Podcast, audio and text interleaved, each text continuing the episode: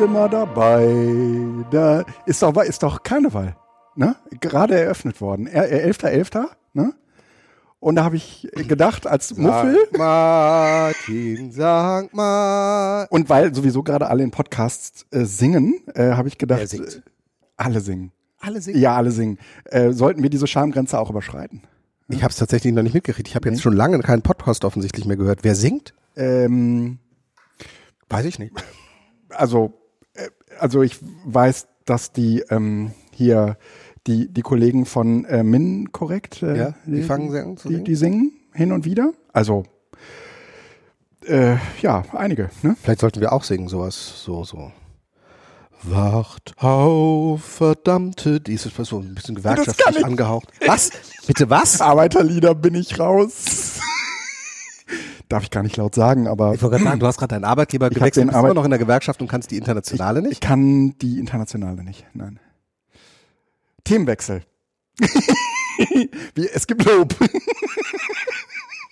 vielleicht war der, vielleicht war der Anfang ein bisschen holperig, ne? Und ich b- äh, dünnes Eis, ja. Aber ähm, wir, wir haben Lob bekommen, diesmal von David Lohner. Ich äh, spiel's mal ab. Hallo, David hier aus Karlsruhe. Ich bin seit einiger Zeit aktiver Hörer von BZT und bin jedes Mal begeistert über die Berichterstattung über den Digitalpakt. Ähm, gerade die aktuelle Folge und auch einiges davor und vielleicht und hoffentlich auch einiges in Zukunft wird äh, in meine Lehrveranstaltungen einfließen, die ich hier am Karlsruher Institut für Technologie halte, im bildungswissenschaftlichen Begleitstudium für alle Pädagogen. Ähm, das Seminar heißt Medienkompetenz fürs Lehramt und läuft in diesem Semester das erste Mal komplett neu an. Ich bin schon sehr gespannt, wie das wird. Ähm, ich selber bin auch Apple Watch User seit Tag 1 der Serie 0 und trage im Moment die äh, S3 ohne LTE, die ja nicht nur in der Anschaffung mehr kostet, sondern vor allen Dingen noch einen Tarif bede bedeuten würde, den man jeden Monat tilgen muss. Äh, und auch da höre ich meine Podcasts über Overcast und ähm, da ist mir einmal aufgefallen, dass die äh, Episodenlänge auf maximal vier Stunden beschränkt ist. Wenn eine Episode länger ist, dann kann das nicht auf die Apple Watch übertragen werden. Zumindest war es in der Vergangenheit so. Äh, methodisch inkorrekt hat dieses Limit schon ein paar Mal gesprengt. Vielleicht schafft ihr das auch mal. Das wäre natürlich äh, spannend oder witzig. In diesem Sinne, macht noch viele weitere Folgen. Ich höre euch immer wieder gerne zu. Ciao. Ja, danke David für diese wunderbare Rückmeldung. Sowas äh, haben wir immer gerne. Ähm, dafür nutzen wir eine kleine, aber feine Telegram-Gruppe, äh, wo unsere aktiven Hörerinnen und Hörer zu finden sind. Alle anderen sind ja dann passive Hörerinnen. Es sei denn, sie kommentieren auch mal im Blog oder sonst wo, dann wären sie auch aktive Hörerinnen. Aber das, da, so würde ich den Unterschied machen. Was ist mit Notizen, die man sich in sein Notizbuch macht? Ist das schon aktiv oder ist das dann noch passiv, wenn man sie nicht teilt? Ach, du meinst, wenn wir nichts davon erfahren? Also ich, ich, ich mache es diabolisch. Ich finde, jeder kann entscheiden, ob er aktiv oder passiv ist. Mir ist das egal. Ähm, äh, David hat aber recht. ähm, Overcast hat äh, die, die Limitierung von vier Stunden. Ja. Ähm, ich habe es auch hinterher erst in den Support-Dokumenten erfahren, als ich nämlich mich gewundert habe, dass dieser eine Podcast, ich, irgendwas aus der Ja. Metaebene, nicht gesynkt wurde. Und dann habe ich gesehen, jo, die ist vier Stunden zwölf lang und damit sprengt es die Sache. Ähm, mit anderen Worten, es gibt echt handfeste Gründe, BZT niemals über vier Stunden laufen zu lassen. Ja. Ja, da kennen Neben ganz vielen anderen. Ja, ja, neben ganz vielen anderen, finde ich auch. Ähm, und das hat wenig damit zu tun, dass wir uns nicht genug zu erzählen hätten. Äh, doch, für, also für vier Stunden hätten wir nicht genug. Da, also dafür sind wir auch zu wenig. Wenn wir anfangen würden zu singen und wir bringen dir die Internationale bei. Richtig, aber ähm, ich glaube, wenn du einen Podcast mit doppelt so vielen Leuten hast, dann wird's automatisch länger, weil ja auch alle viel sagen wollen. Ne? Sonst würden sie ja nicht podcasten. Ne? Ist bei uns anders. Aber was, was äh, David sagt, äh, ist ähm, richtig. Ein großes Lob an äh, die Digitalpakt-Einheit, die du immer vorneweg machst. Ähm, und genau damit würde ich jetzt auch gerne äh, einsteigen. Wenn du nichts dagegen hast, schöne Überleitung. Ähm, wie sieht's denn aus?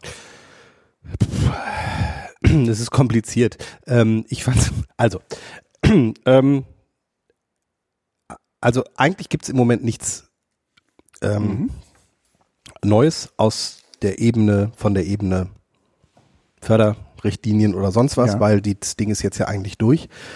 Ähm, trotz alledem ähm, fängt halt jetzt die Arbeit an. Also Na, die was, Umsetzung, ne? Genau. Mhm. Was mich ähm, also ich hatte ein erstes Gespräch mit der Gigabit-Geschäftsstelle, das ist sozusagen die Anlaufstelle äh, für Fragen rund um diese Förderrichtlinie und äh, die auch die äh, Bewertung beziehungsweise die, die Überprüfung nach Vollständigkeit und Form ja einen lustigen macht. Namen. Die heißen Gigabit? Gigabit-Geschäftsstelle, ja.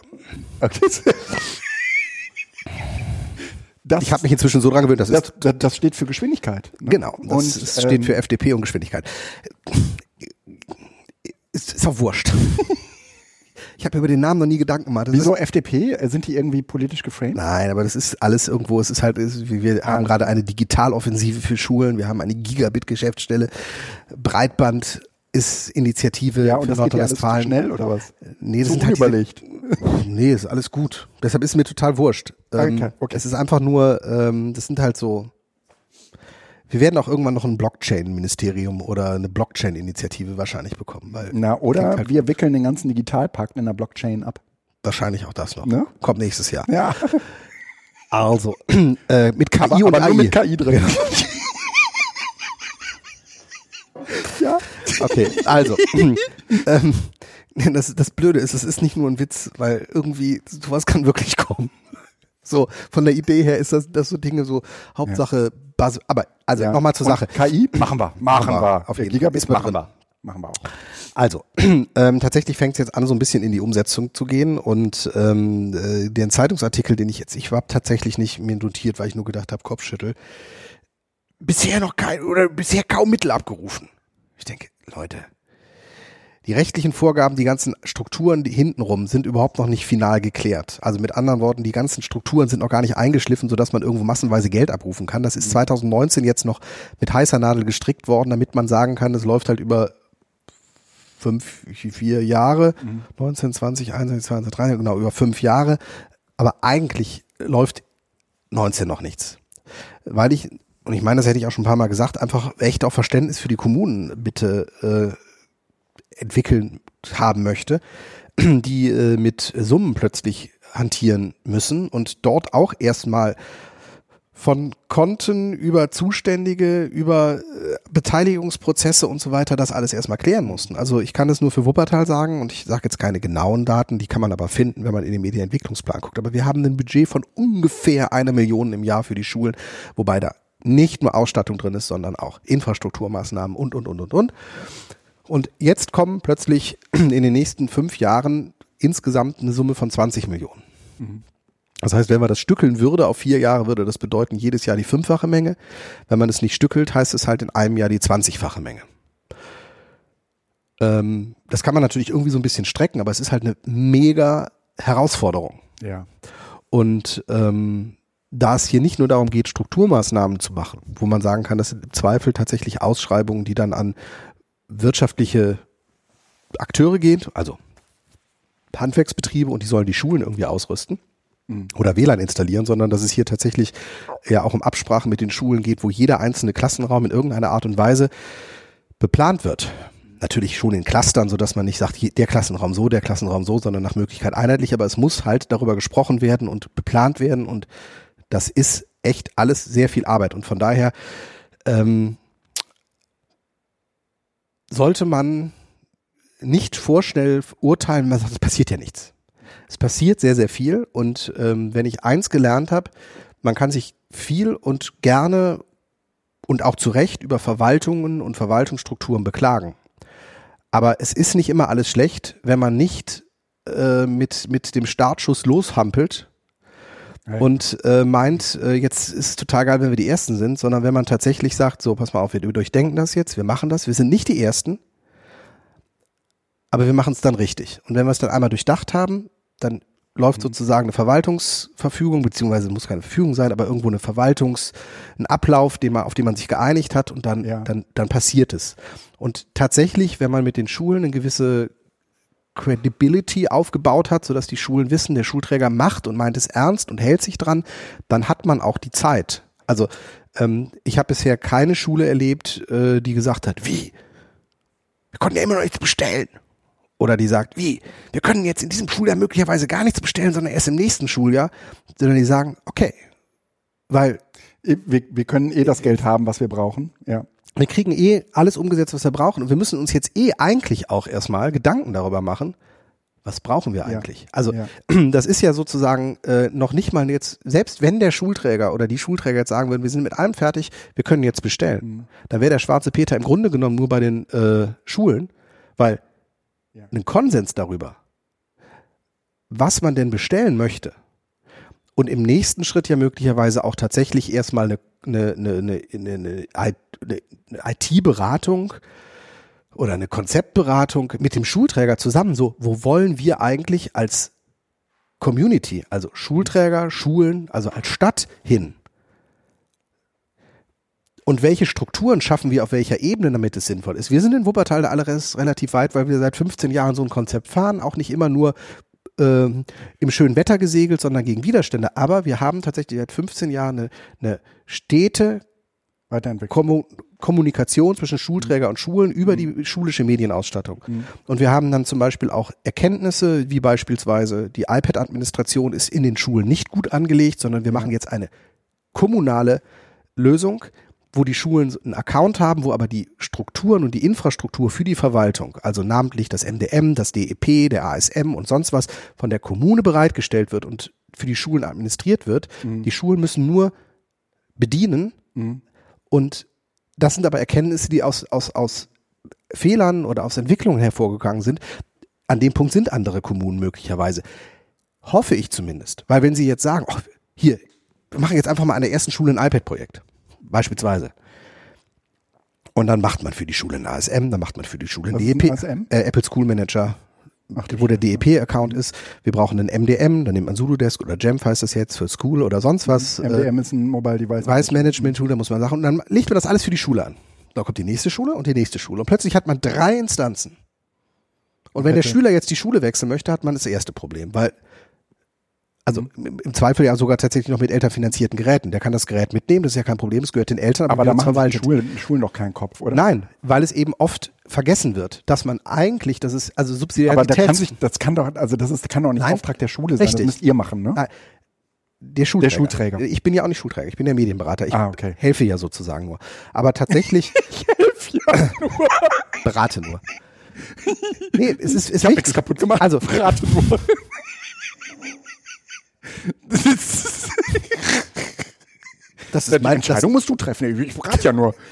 Das ist mein Spruch. Ach. Äh, Verantwortungsdiffusion Nein. at its best. Nein, ja, ja Moment, aber das ist, es ist so blöd es klingt, aber es ist tatsächlich so. Ne? Mhm. Also in ja. meine Position ist tatsächlich so. Weil ich das nicht kann, nicht darf und in dem Sinne, ich würde gerne und ich pushe und übernehme auch mal Verantwortung, wenn es, also nicht Verantwortung im Sinne von Entscheidung, aber Durchführung, dass ich sage, so. Aber das ist, tatsächlich ist das, nein, so. Beschreibt meine Position sehr gut. Ähm, Subsidiaritätsprinzip. Manchmal gibt es Dinge und Entscheidungen, die sind auf gewisser Ebene angesiedelt und auf anderen eben nicht gut. Und ähm, gerade diese Frage der iPad-Administration oder der Rechneradministration oder der Bereitstellung einer pädagogischen Serverlösung oder der Administration beziehungsweise des Monitorings der schulischen Netzwerkstrukturen, die sind auf einigen Ebenen gut aufgehoben, auf anderen nicht. Und das ist tatsächlich Aufgabe, ja, des Schulträgers, mhm. dort einfach auch sich kurz hinzusetzen und zu sagen, wie wollen wir das eigentlich machen? Wir haben 100, also in Wuppertal betrifft das, wir haben 100 Standorte. Mhm. Welche Strukturen innerhalb der Standorte sind so geeignet und so auch angelegt und so standardisiert, dass wir sie eigentlich zentral verwalten bzw. zentral monitoren können, ohne dass wir die pädagogische Freiheit der Schule mhm. dann halt auch berühren, weil das ist ja, das ist ja ein Verhandlungsspiel. Ne? Mhm. So. Und da muss man einfach sagen, das ist Verantwortung des Schulträgers. Deshalb sage ich, wir haben hier die Möglichkeit tatsächlich bei aller berechtigter Kritik auch gegen den Digitalpakt und über den Zeitplan und über was auch immer noch. Ist aber egal, weil wir haben die Möglichkeit, das ist eine Chance. Und lieber mal kurz noch innehalten, einmal drüber nachdenken und es richtig machen, als zu meinen, dass solch, solche Pressemitteilungen wie ähm, es ist bisher nichts abgerufen worden, wann rufen denn die Schulen endlich mal ab, ja. man sich unter Druck gesetzt fühlt. Ja, das oder die haben keine Ideen oder so. Das sind ja das alles Blödsinn. Ja. Alles äh, Blödsinn. Was sind denn was sind denn so die äh, meistgenannten Fragen, die so bei dir im Moment aufschlagen? lass uns mal kurz noch zwei Sachen machen, weil das ist ja tatsächlich ja so ein bisschen eine Überleitung auch zum nächsten Thema. Ähm, ich würde gerne ähm, zwei Dinge erwähnen. Erstens, ich habe einen Podcast äh, mit ähm, äh, Tobias Frieholz gemacht äh, für den für den äh, Paywall-Podcast Wegweiser Digitale Schule, ähm, der aber über einen Overcast-Link in den Shownotes auch abgehört werden kann. Da geht es eine halbe, dreiviertel Stunde auch um den Digitalpakt. Ist inzwischen auch schon wieder ein paar Wochen her, es haben sich ein paar Dinge auch wieder verändert, aber so als Rundumschlag ähm, eignet sich das auch nochmal. Weil dort auch Nordrhein-Westfalen und Bayern mal so ein bisschen abgeklärt worden sind und ähm, im Wesentlichen sind die Strukturen gleich. Es gibt Unterschiede, aber das ist minimal. Also wir stehen im Moment in Deutschland überall vor dieser gleichen Herausforderung. Und noch was würde ich gerne thematisieren, äh, aber eher, weil ich mir tatsächlich da so ein bisschen Bauchschmerzen mache. Ich habe jetzt ein paar Mal Schulen empfohlen, weil die fragten, ja, wir haben jetzt gerade Beamer ausgestattet. Ich sage, wie alt sind Sie denn? Ja, so drei, vier Jahre alt. Ich sage, ja, dann bitte auch solche Beamer oder Tafeln als veraltet ansehen und ersetzen. Mhm. Und da sehe ich tatsächlich eine horrende Gefahr jetzt mit diesem Digitalpakt, dass einfach Geräte, Server, Beamer, Tafeln oder sonst was, die eigentlich noch gut sind, im Rahmen von, man hat halt jetzt einmal das Geld und danach nicht wieder, rausfliegen. Was heißt danach nicht wieder? Du hast es für die nächsten fünf Jahre doch. Nee, ähm, also du rufst das Geld einmal ab. Du rufst jetzt nicht jedes Jahr und vor allen Dingen keine Kleckerbeträge ab, weil du musst halt echt ein Antragsformular machen. Das, das, du versuchst okay. das zu okay. eff effektiv zu machen. Also mhm. systematisch einmal richtig. Mhm. Und ähm, du hast, wenn du die Mittel sicher haben möchtest, musst du die Mittel bis 2021 beplant und beantragt haben. Weil alle Mittel, die nicht beplant und beantragt worden sind bis Ende Stichtag 31.12.0 Uhr 2021 oder 12 Uhr 23 Uhr 59. Alles klar, haben wir verstanden. Genau. Sind, werden danach im Windhundprinzip vergeben. Oh. Also oh. für, von Seiten des Gesetzgebers total verständlich, weil man einfach dafür sorgen wird, dass, dass alles weggeht. Weg mhm. äh, für die Beplanung in der Schule erstmal schwierig, weil man dann nämlich tatsächlich sagt, okay, wir beplanen alles. Ja. Und zwar nicht, jetzt erstmal und dann machen wir in vier Jahren nochmal einen Schwung für die Sachen, die dann veraltet sind, sondern du musst im Grunde genommen tatsächlich, wenn du es effektiv oder irgendwie handhabbar machen möchtest, machst du ein Gespräch mit einer Schule, entwickelst das Konzept für den finalen Ausbau, überlegst, was läuft jährlich als Beschaffung über die bisherigen Etats, was läuft über den Digitalpakt-Etat und dann hast du ein Programm für die nächsten drei Jahre oder vier Jahre. Ah, okay. Und deshalb musst du sozusagen am, eigentlich den, den Punkt der Planung ans Ende der vier Jahre setzen und dann ist halt ein Beamer, der drei Jahre alt ist, plötzlich sieben Jahre alt. Möglicherweise, weil du ja nicht genau weißt, wann die Umsetzung dann auch passiert, wie das mit Ausschreibungen ist und so weiter.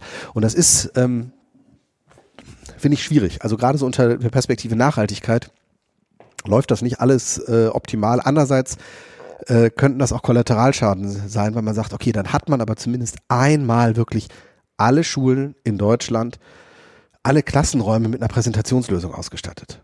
Wenn dann dabei einige hundert Beamer möglicherweise tatsächlich frühzeitig das zeitliche segnen, aber vernünftig recycelt werden, kann man das ja vielleicht vertreten, weil es tatsächlich für Deutschland ein Riesensprung ist, wenn man wirklich sagt, in jedem Klassenraum findet sich in spätestens drei Jahren eine Präsentationslösung. Das ist ja Stand heute eben noch nicht der Fall. Ja. Und von daher ist das vielleicht auch zu vernachlässigen. Ähm, was die meistgestellten Fragen sind. Ja.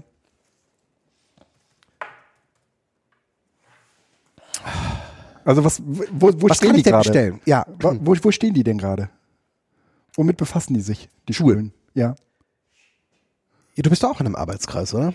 Ja, ja, ja, ja, ja. Mit was befasst ihr euch? Wir befassen uns gerade ähm, mit äh, ja, dem Schreiben dieses, dieses Medienkonzepts. Und ähm, naja, ähm, was muss da rein, was nicht, äh, wie sehr, äh, also was ist, sagen wir mal, den, den, äh, den Leuten von außen wichtig, wenn die solche Anträge kriegen?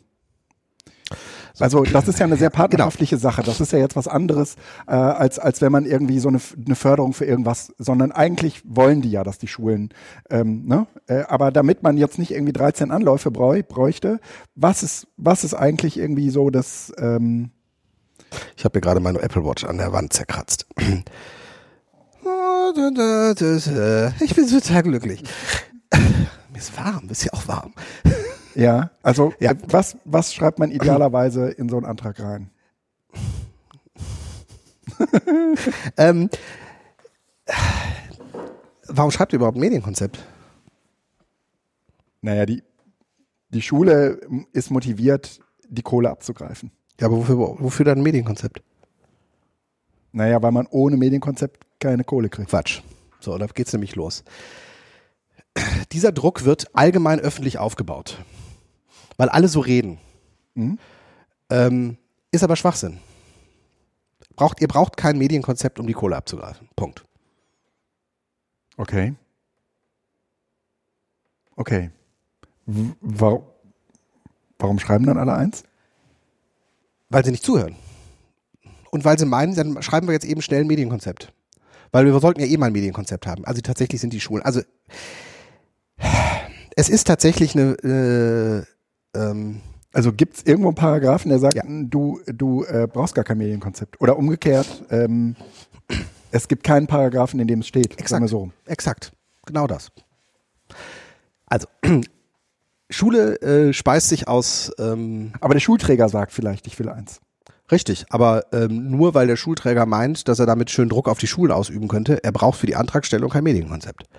Okay, gut. Frage beantwortet. Nee, Zumindest, genau. ähm, äh, wenn man, also wenn man das irgendwie verhindern will das wollen ja die Schulen in der Regel nicht. Also die wollen ja schon irgendwie auch, auch äh, verstehen, was sie anschließend damit machen können. Also die nutzen das ja häufig, also es, nämlich auch bei, bei der Schule war, wo, wo jetzt äh, ich äh, beratend ähm, hinzugezogen äh, wurde. Ich nehme schon wahr, dass die ähm, Schule sowas haben will. Ja, auch weil sie ein Stück Schulentwicklung äh, so, betreiben will. Genau. Also es gibt unterschiedliche Dimensionen, warum es sinnvoll ist, sich mit dem Medienkonzept auseinanderzusetzen. Und es gibt tatsächlich auch Erlasslagen, die das machen. Aber vielleicht erstmal ganz kurz, äh, Schule speist sich aus zwei äh, Kanälen.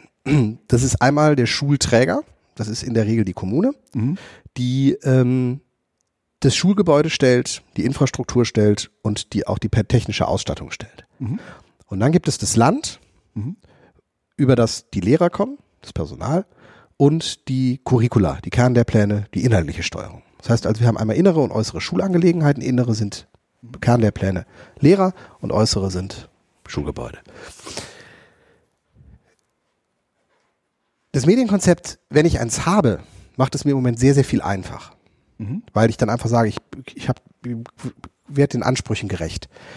Ähm, wenn ich allerdings keins habe oder eins habe, was irgendwie drei, vier Jahre alt ist, was also definitiv bearbeitet werden soll, würde ich mir im Moment sehr gut überlegen, wo lege ich den Fokus drauf.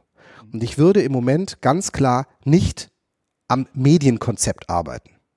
Weil das ist so ein großes Wort und macht den Schwerpunkt so auf Konzeptarbeit, mhm. dass es eigentlich das, worum es geht, so ein bisschen in den Hintergrund treten lässt. Weil eigentlich geht es im Moment nicht um Konzepte, also in erster Linie, sondern um praktische Umsetzung. Also, ich versuche das mal klar zu machen. Der Schulträger kann Geld beantragen aus dem Digitalpakt. Und dafür soll er mit den Schulen zusammen eine Vereinbarung finden, wie die Schule ausgestattet werden soll. Zum Beispiel, indem diese Formatvorlage ähm, des technisch-pädagogischen Einsatzkonzeptes, das hatte ich ja schon mal erwähnt, genommen wird. Das bedeutet, das ist eine, eine Strukturvorlage, ähm, in dem der Ist-Zustand, der Soll-Zustand und die pädagogische Begründung eingetragen wird, um ja, eine Vereinbarung darüber zu treffen zwischen Schule und Schulträger, wie die Ausstattung aussehen soll. Und im Idealfall nimmt der Schulträger die Vereinbarung mit den einzelnen Schulen und erstellt daraus ein übergreifendes Konzept, damit klar ist, wie das eigentlich vor Ort aussieht. Ich sage deshalb, man kann das mit dem technisch-pädagogischen Einsatzkonzept und dieser Formatvorlage machen, weil man ist nicht daran gebunden. Es muss nicht. Aber es muss der Idee nach die Antragstellung in einem ähnlichen inhaltlichen mhm. ähm, äh, Form mhm. äh, gemacht werden. Im Sinne von, wie ist der Ist-Zustand einer Schule, wie ist die, sieht der Zielzustand aus, was muss dafür beschafft werden und welche pädagogische Begründung. Wobei die pädagogische Begründung unwichtig ist, weil sie wird nicht geprüft. Okay. Ähm, das ist das, mit dem die Schulen sich im Moment beschäftigen sollten. Nicht müssen, weil es gibt keinen Erlass dafür, aber es macht sozusagen sehr viel Sinn, als Schule sich hinzusetzen, als Schulgemeinschaft sich hinzusetzen und zu überlegen, wie wollen wir eigentlich, äh, dass in drei, vier Jahren unsere Schule ausgestattet ist. Ja. Weil für die Antragstellung des Digitalpaktes durch den Schulträger diese Informationen vorliegen müssen. Ja. Das heißt, es geht im Moment gar nicht um das Medienkonzept. Es ist okay, wenn man im Hintergrund hat, dass man daran arbeitet, sondern es geht ganz konkret darum, was wollen wir eigentlich? Was brauchen wir eigentlich? Möglicherweise auch tatsächlich erstmal auf den Weg zu machen und zu überlegen, was gibt es überhaupt und was davon wollen wir? Also wir sitzen jetzt hier bei uns ja im Learn Lab. Ich habe diese Woche drei oder vier Veranstaltungen mit Schulen gehabt, wo wir uns einfach mal anschauen, was ist eigentlich ein Fernseher, was ist eine interaktive Tafel, was ist ein Beamer, welche Vorteile haben das eine, das andere, wie sieht die Verbindung aus, wie kann ich interaktiv darauf zugreifen, ähm, wo brauche ich ein Apple TV, wo brauche ich ein Apple TV oder auch vielleicht nicht, weil ich es anders machen kann, wie, wie können man die Dinge lösen, wie interagiert man mit dem Tablet, wie interagiert man mit dem Notebook und so weiter. Das sind ja alles Fragen, mit denen sich bisher zwei, drei Leute aus dem Kollegium äh, beschäftigt haben.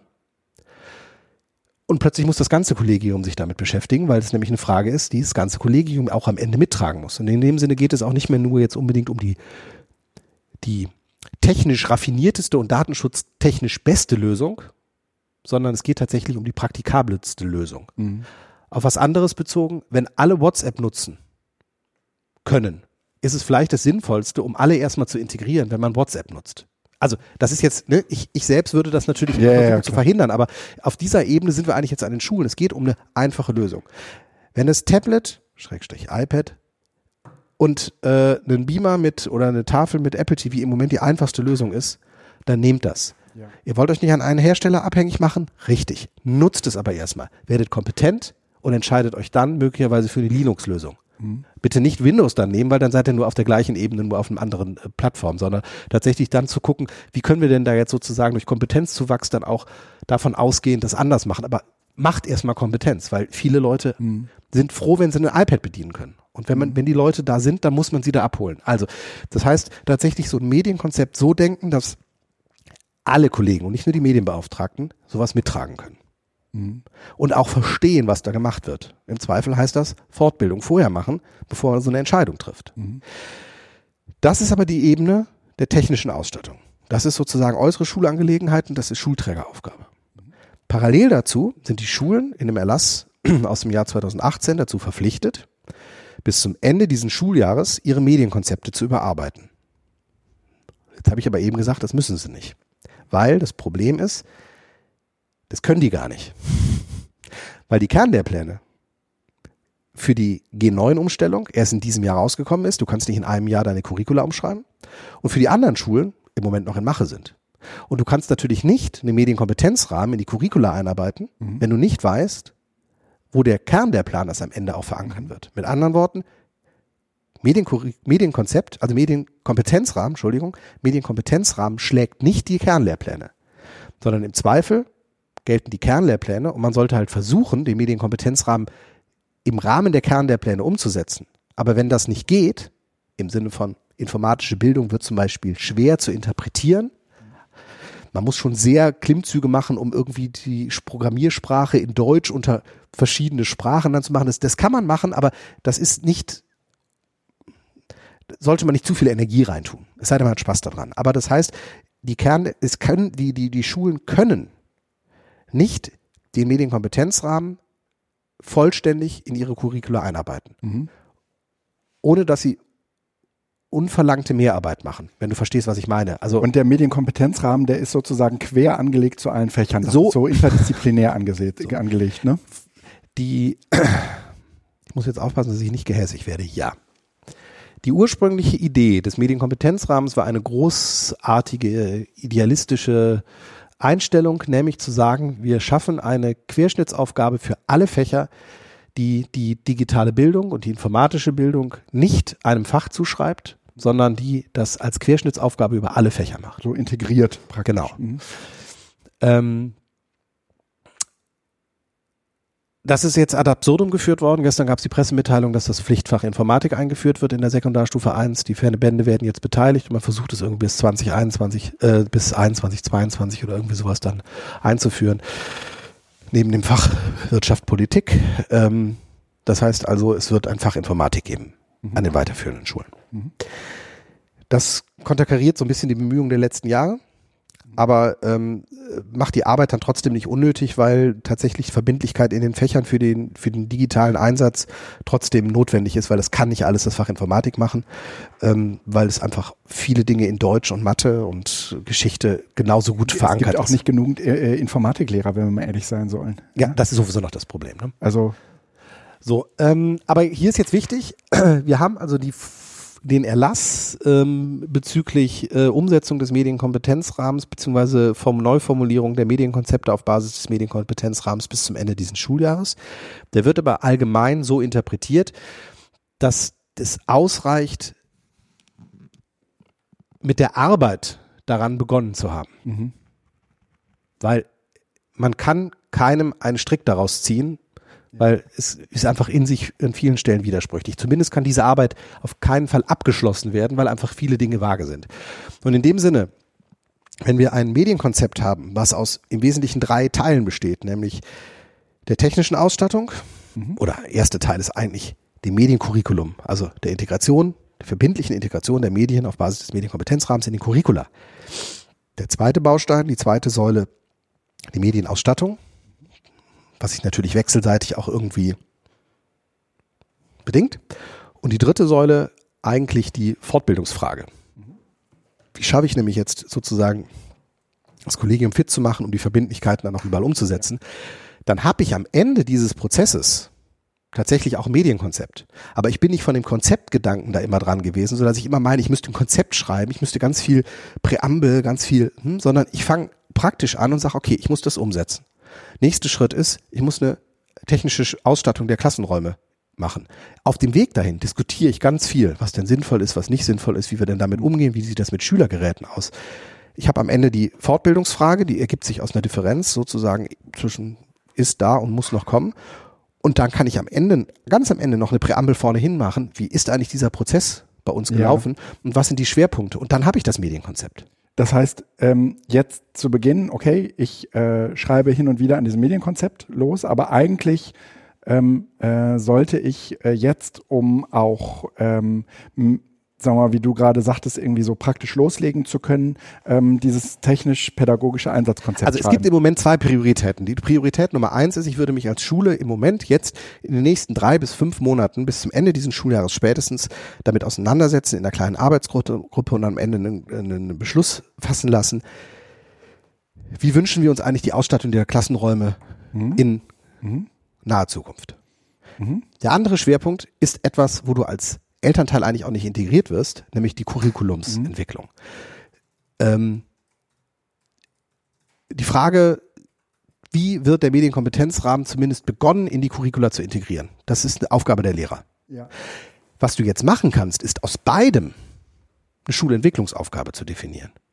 Nämlich, dass du sagst, das ist jetzt ein Schwerpunkt unserer schulischen Entwicklung, also unserer äh, äh, Schulentwicklungsaufgabe äh, setzen wir uns äh, Entstellung eines Medienkonzeptes. Das soll bis Ende nächsten Schuljahres fertig sein. Wir werden das frankieren mit Elterninformationsabenden, mit Medientagen für die El Lehrer, mit möglicherweise Projekttagen zwischen Eltern und Schülern oder sonst was, mhm. dass du das Ganze wirklich anpackst und versuchst eine umfangreiche Beleuchtung unterschiedlicher Aspekte, mhm. unterschiedlicher Ebenen, äh, unterschiedlicher Gruppen zu machen. Das ist total spannend. Aber es kann auch auf einer ganz einfachen bürokratischen Ebene erstmal geklärt werden. Und das ist halt das Wichtige, ne? dass man also nicht immer vor so, einer, vor so einem Projekt steht mit, boah, sondern sagt, pass auf, lass uns doch, es gibt so viel zu tun. Lass uns das handhabbar machen. Lass uns kleine Pakete schnüren, die wir hinterher zusammenstellen können und sagen, wir sind fertig. Aber nicht mhm. als, wir haben jetzt alles neu erfunden, sondern pragmatisch. Und um zu wissen, was der Schulträger eigentlich von den Schulen will, fragt man ihn am besten. Äh, äh, und das ist wahrscheinlich irgendwie von Schulträger zu Schulträger so. auch anders, oder? Und da kommen wir natürlich jetzt in ein Problem rein. Ich äh, rede hier in Wuppertal aus einer unglaublich angenehmen Situation. Wir haben einen Schulträger, der fährt ein Projekt oder ein Konzept dieser Art der Zusammenarbeit mit den Schulen seit 15 Jahren. Andere Schulträger haben das nicht. Mhm. Aber wenn ich eins gelernt habe, und zwar das betrifft auch hier Wuppertal und andere Projekte, die man gestartet hat, man muss mit den Leuten reden. Also wenn diese Schule X sich auf den Weg macht und jetzt was überlegt, warum spricht man nicht den Schulträger an und fragt, ob der zu einer Arbeitsgruppensitzung mal dazukommt, um mal sich anzuhören, was der Schulträger eigentlich überlegt oder dem Schulträger mal darzustellen, was man selbst macht und zwar nicht als Forderungskatalog, so im Sinne von direkt wieder, sie machen das ja eh nicht, sondern wirklich in so Augenhöhe. Wir hängen doch im Moment alle im gleichen Boot. Wir haben alle keine Ahnung. Sie ja auch nicht. Also jetzt, wenn du Schulträger wärst, wir auch nicht als Schule. Sollen wir uns nicht mal zusammensetzen? Sollen wir nicht mal einfach austauschen und mal so gucken? Sie haben auch keine Zeit, ne? Wir eigentlich auch nicht, aber vielleicht wäre es sinnvoll. Vielleicht finden wir ja einen gemeinsamen Termin. Mhm. Es muss ja auch nicht die große Arbeitsgruppe sein. Vielleicht treffen wir uns einfach mal auf einen Kaffee. Wir kommen auch bei Ihnen vorbei. Und dabei geht es nicht um Klinkenputzen, sondern wirklich einfach, ja, der Schulträger hat auch ein Problem. Der Schulträger ja. steht nämlich auch vor einer Mammutaufgabe. Mhm.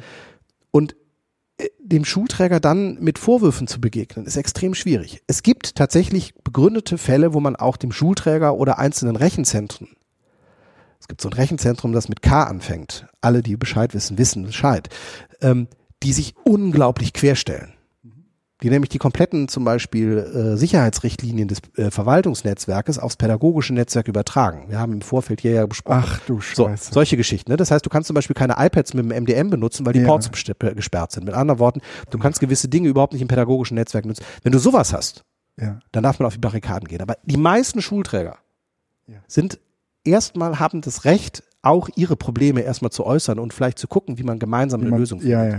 ja, ja. Und das ist, würde ich empfehlen. Also tatsächlich Gut. hier bei uns in Wuppertal Gut. ermutige ich alle Schulen, mit mir ins Gespräch zu kommen, damit ich ihnen sozusagen immer den aktuellen aber Sachstand. Du bist ja auch nicht der Schulträger. Nein, aber ich unterhalte mich auch mit dem Schulträger. Ah, okay. So, mhm. und weil das hier sozusagen ist, kann ich in dem Fall tatsächlich nicht Aufgaben des Schulträgers übernehmen, aber ich kann hier als verlässliche äh, Schaltstelle zwischen Schulträger und Schulen auftreten. Ja, ja. Wenn der Schulträger bisher noch wenig kooperativ war, ja. dann kann man auch den Medienberater dazu tun. Das ist auch eine gute Idee. Weil der ist tatsächlich, das ist seine Aufgabe. Aber das kann sein, dass der Medienberater sagt, ich habe auch keinen Kontakt zum Schulträger. Ja. Und dann ist es halt sinnvoll zu sagen, komm, wir laden den mal ein. Hm. So. Ich möchte dir.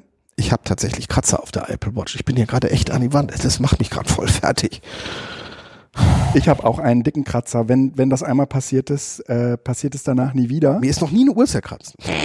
Ähm, naja. Okay. Äh, ich möchte dir äh, zum Abschluss. War das jetzt, war das für war, war für mich okay. Ja, ja. Ja, war ja eigentlich eine Beratung für mich, weil ne, ich gerade in so einer Situation bin. Ähm, auch wenn nur als ehrenamtliches Elternteil, aber äh, ja schon auch irgendwie mit äh, viel Erfahrung und Back Background. Jetzt möchte ich dir einen WhatsApp-Chat vorlesen. Mhm ja, okay. Aus einer, Eltern, aus, aus einer Elterngruppe. Mhm. Und ich ähm, versuche das so gut es geht zu anonymisieren. Uns ist zu Ohren gekommen, dass der Vokabel... Fängt schon gut an. Es ist zu Ohren gekommen, heißt eigentlich schon so, okay, alles klar. Mhm. Das, das passiert abends um halb zehn, ja? Uns ist zu Ohren gekommen, dass der Vokabeltest in Englisch über Handy geschrieben werden soll. Die Kinder ohne iPhones müssen sich dafür wohl auch eine App herunterladen. Äh, äh Warum die mit iPhone nicht, ist egal. Ich würde gerne eure Meinung dazu erfahren. iPhone ist Smartphone. Ja. Wahrscheinlich. Wo, womöglich, äh, wenn möglich noch heute Abend, damit ich gegebenenfalls bis morgen noch reagieren kann. Pass auf. Innerhalb von Sekunden läuft die Gruppe voll. Hallo, hm? Davon wissen wir nicht.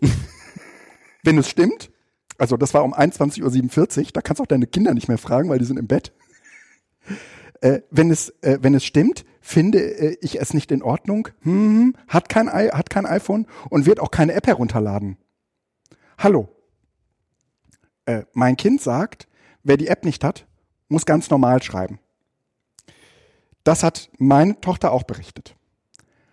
Hallo, ich bin auch nicht begeistert davon und meine Tochter möchte sich äh, auch keine App herunterladen. Ich hätte gerne noch mal mehr über die App und die Quelle erfahren. Das warst das, du. Nein. okay, ich dachte, das sollten wir nochmal ansprechen. ich finde es nicht in Ordnung. Ich verstehe absolut nicht den Sinn darin. Die das angezettelt hat und ich, also das äh, wollen äh, einfach äh, wissen, was ihr davon haltet, um dann das auch gegebenenfalls an entsprechender Stelle anzubringen. Das passiert alles innerhalb von acht Minuten. Es geht weiter. Eine kurze Elterninfo hätte ich auch gerne im Vorfeld gehabt. Generell bin ich ja nicht gegen Fortschritt, aber ich habe ja nichts gegen Nazis, aber ich, generell bin ich überhaupt nicht gegen, gegen Fortschritt, aber der Weg äh, ohne die Eltern ist nicht richtig. Ich finde äh, die schriftliche Papierform auf jeden Fall besser. Wenn die Kinder die Vokabeln über die Handy-Tastatur schreiben, äh, müssen, äh, ist meiner Meinung nach äh, die Gefahr für Fehler doch recht hoch. das Tippen geht recht schnell. Pass auf, geht weiter. Das ist so prototypisch. Und du musst dir vorstellen, ich sitze vor dem Gerät und denk schon die ganze Zeit, okay, nimm mal den Rechner hoch raus. Ich, ich brauche eine vernünftige Tastatur, um das aufschreiben. Das, nee, jetzt kann ich auch, jetzt muss ich neu schreiben. Nee, jetzt. So, pass auf. Ähm, danke schon jetzt für euer Feedback. Werde jetzt Kontakt zum Klassenlehrer aufnehmen. Sobald ich mehr weiß, melde ich mich. Das ist um 21.57 Uhr. Der arme Lehrer. Ich hoffe, dass er sein Handy ausgeschaltet hat. Der arme Lehrer. Ähm, dann, ich habe gar kein Problem damit. Es ist was Neues, äh, aber da ja die Schulen digitalisiert werden sollen, kann man ruhig mal klein anfangen. Äh, das hat offensichtlich den Weg geöffnet. Die nächste Mutter. Ich, äh, das finde ich auch. Mir hätte eine Info, mir hat nur die Info gefehlt. Dann, huhu, also tut mir leid. ich bin davon gar nicht begeistert. Ich finde, die Kinder hängen eh schon viel zu viel vom Handy. Oh, scheiße, ja. Das ist ja, die aber Realität. Das ist, ja, das ist So. die Realität. Das ist tatsächlich die Realität. Ähm, dann, so, da bin ich auch schon wieder. da bin ich auch schon wieder. Ich habe mit dem Klassenlehrer äh, gesprochen, der wusste von nichts. Auch die Kinder haben ihm davon nichts erzählt. Er möchte morgen dazu mehr in Erfahrung bringen und meldet sich in der Pause bei mir.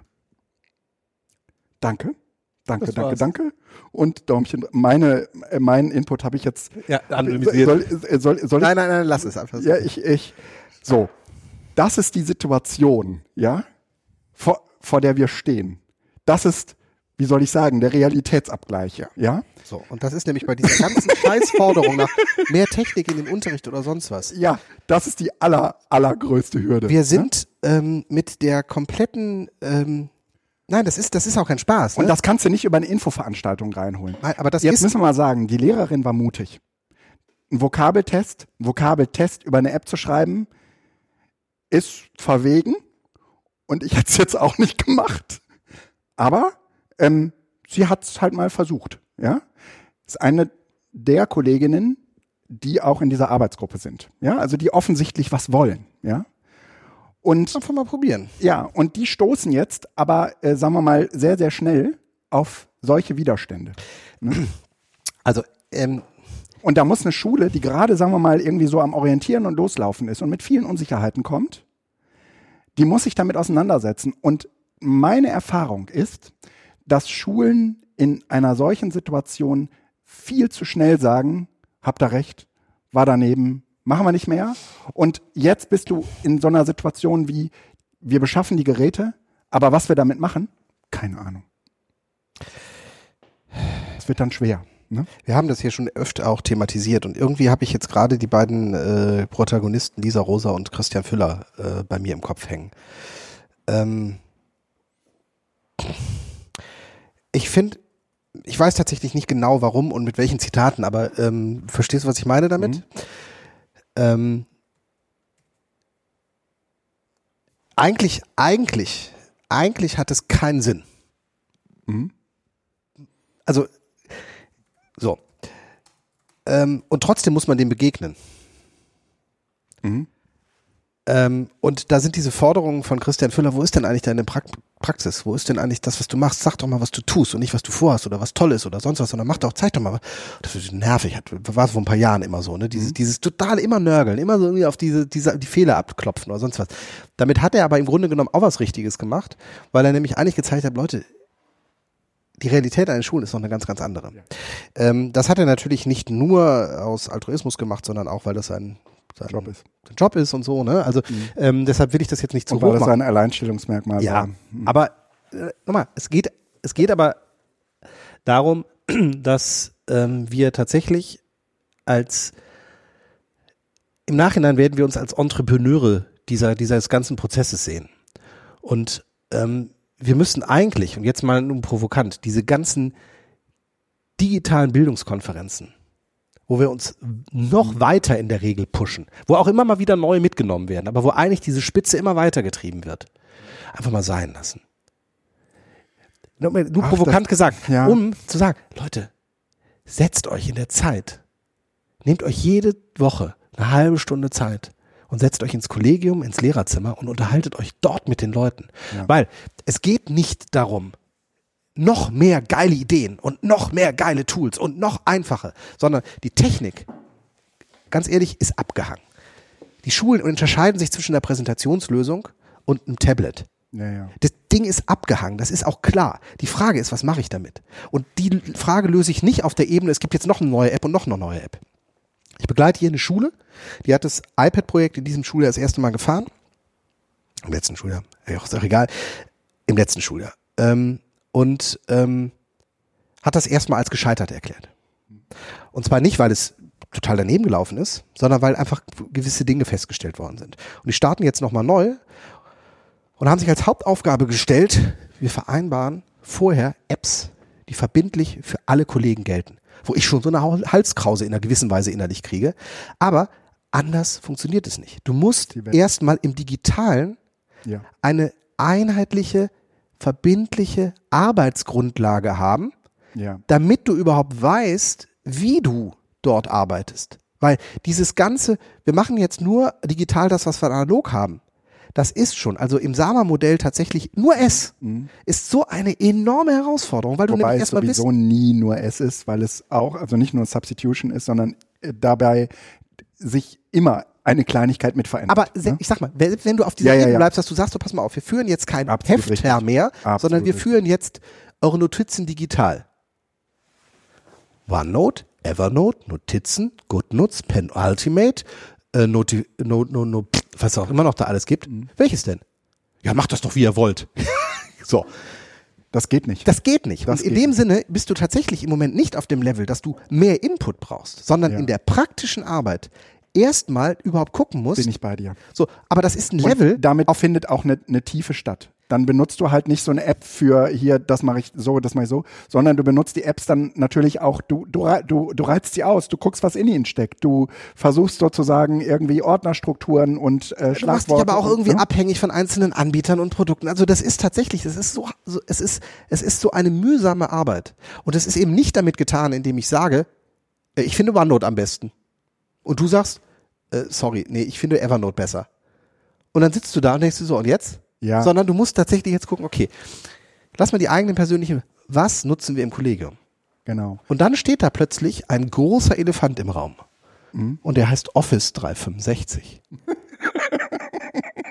das ist ohne Scheiß. Ich weiß, was du meinst. Weil, ja. Moment, das ist ein Account, da haben die, können die Notizen machen, da haben die Präsentationen, ja. Tabellen, können, können das später noch im zusammen. Arbeitsleben gebrauchen. Und können das im Arbeitsleben gebrauchen. So, und jetzt geh mal her und sag, warum denn das nicht? Und das ist aber im Moment die große, große, große, große Herausforderung. Also ich, ich will tatsächlich ähm, mhm. dazu ermutigen, dieses ganze, wir brauchen noch mehr Ideen für digitale Bildung oder nee, sonst nee, was brauchen wir nicht. weg. Brauchen wir nicht. Geht, also es geht nur, es, die, die Zeiten des Blogs mhm. ist der, die neue Welt äh, der digitalen Bildung. Web 2.0, alles weg. Setzt in solch ins Lehrerzimmer und guckt, dass ihr die, die es betrifft, mit denen ihr zusammenarbeiten müsst, die müsst ihr empowern. Weil die müssen jetzt alle. Das mal regelt der Medienkompetenzrahmen. Also diese Frage, ob du, du kannst dich entscheiden, ob du was Digitales machen willst oder nicht. Die Zeiten sind vorbei. Das geht nur noch so. Das wird eine Verbindlichkeit jetzt kriegen.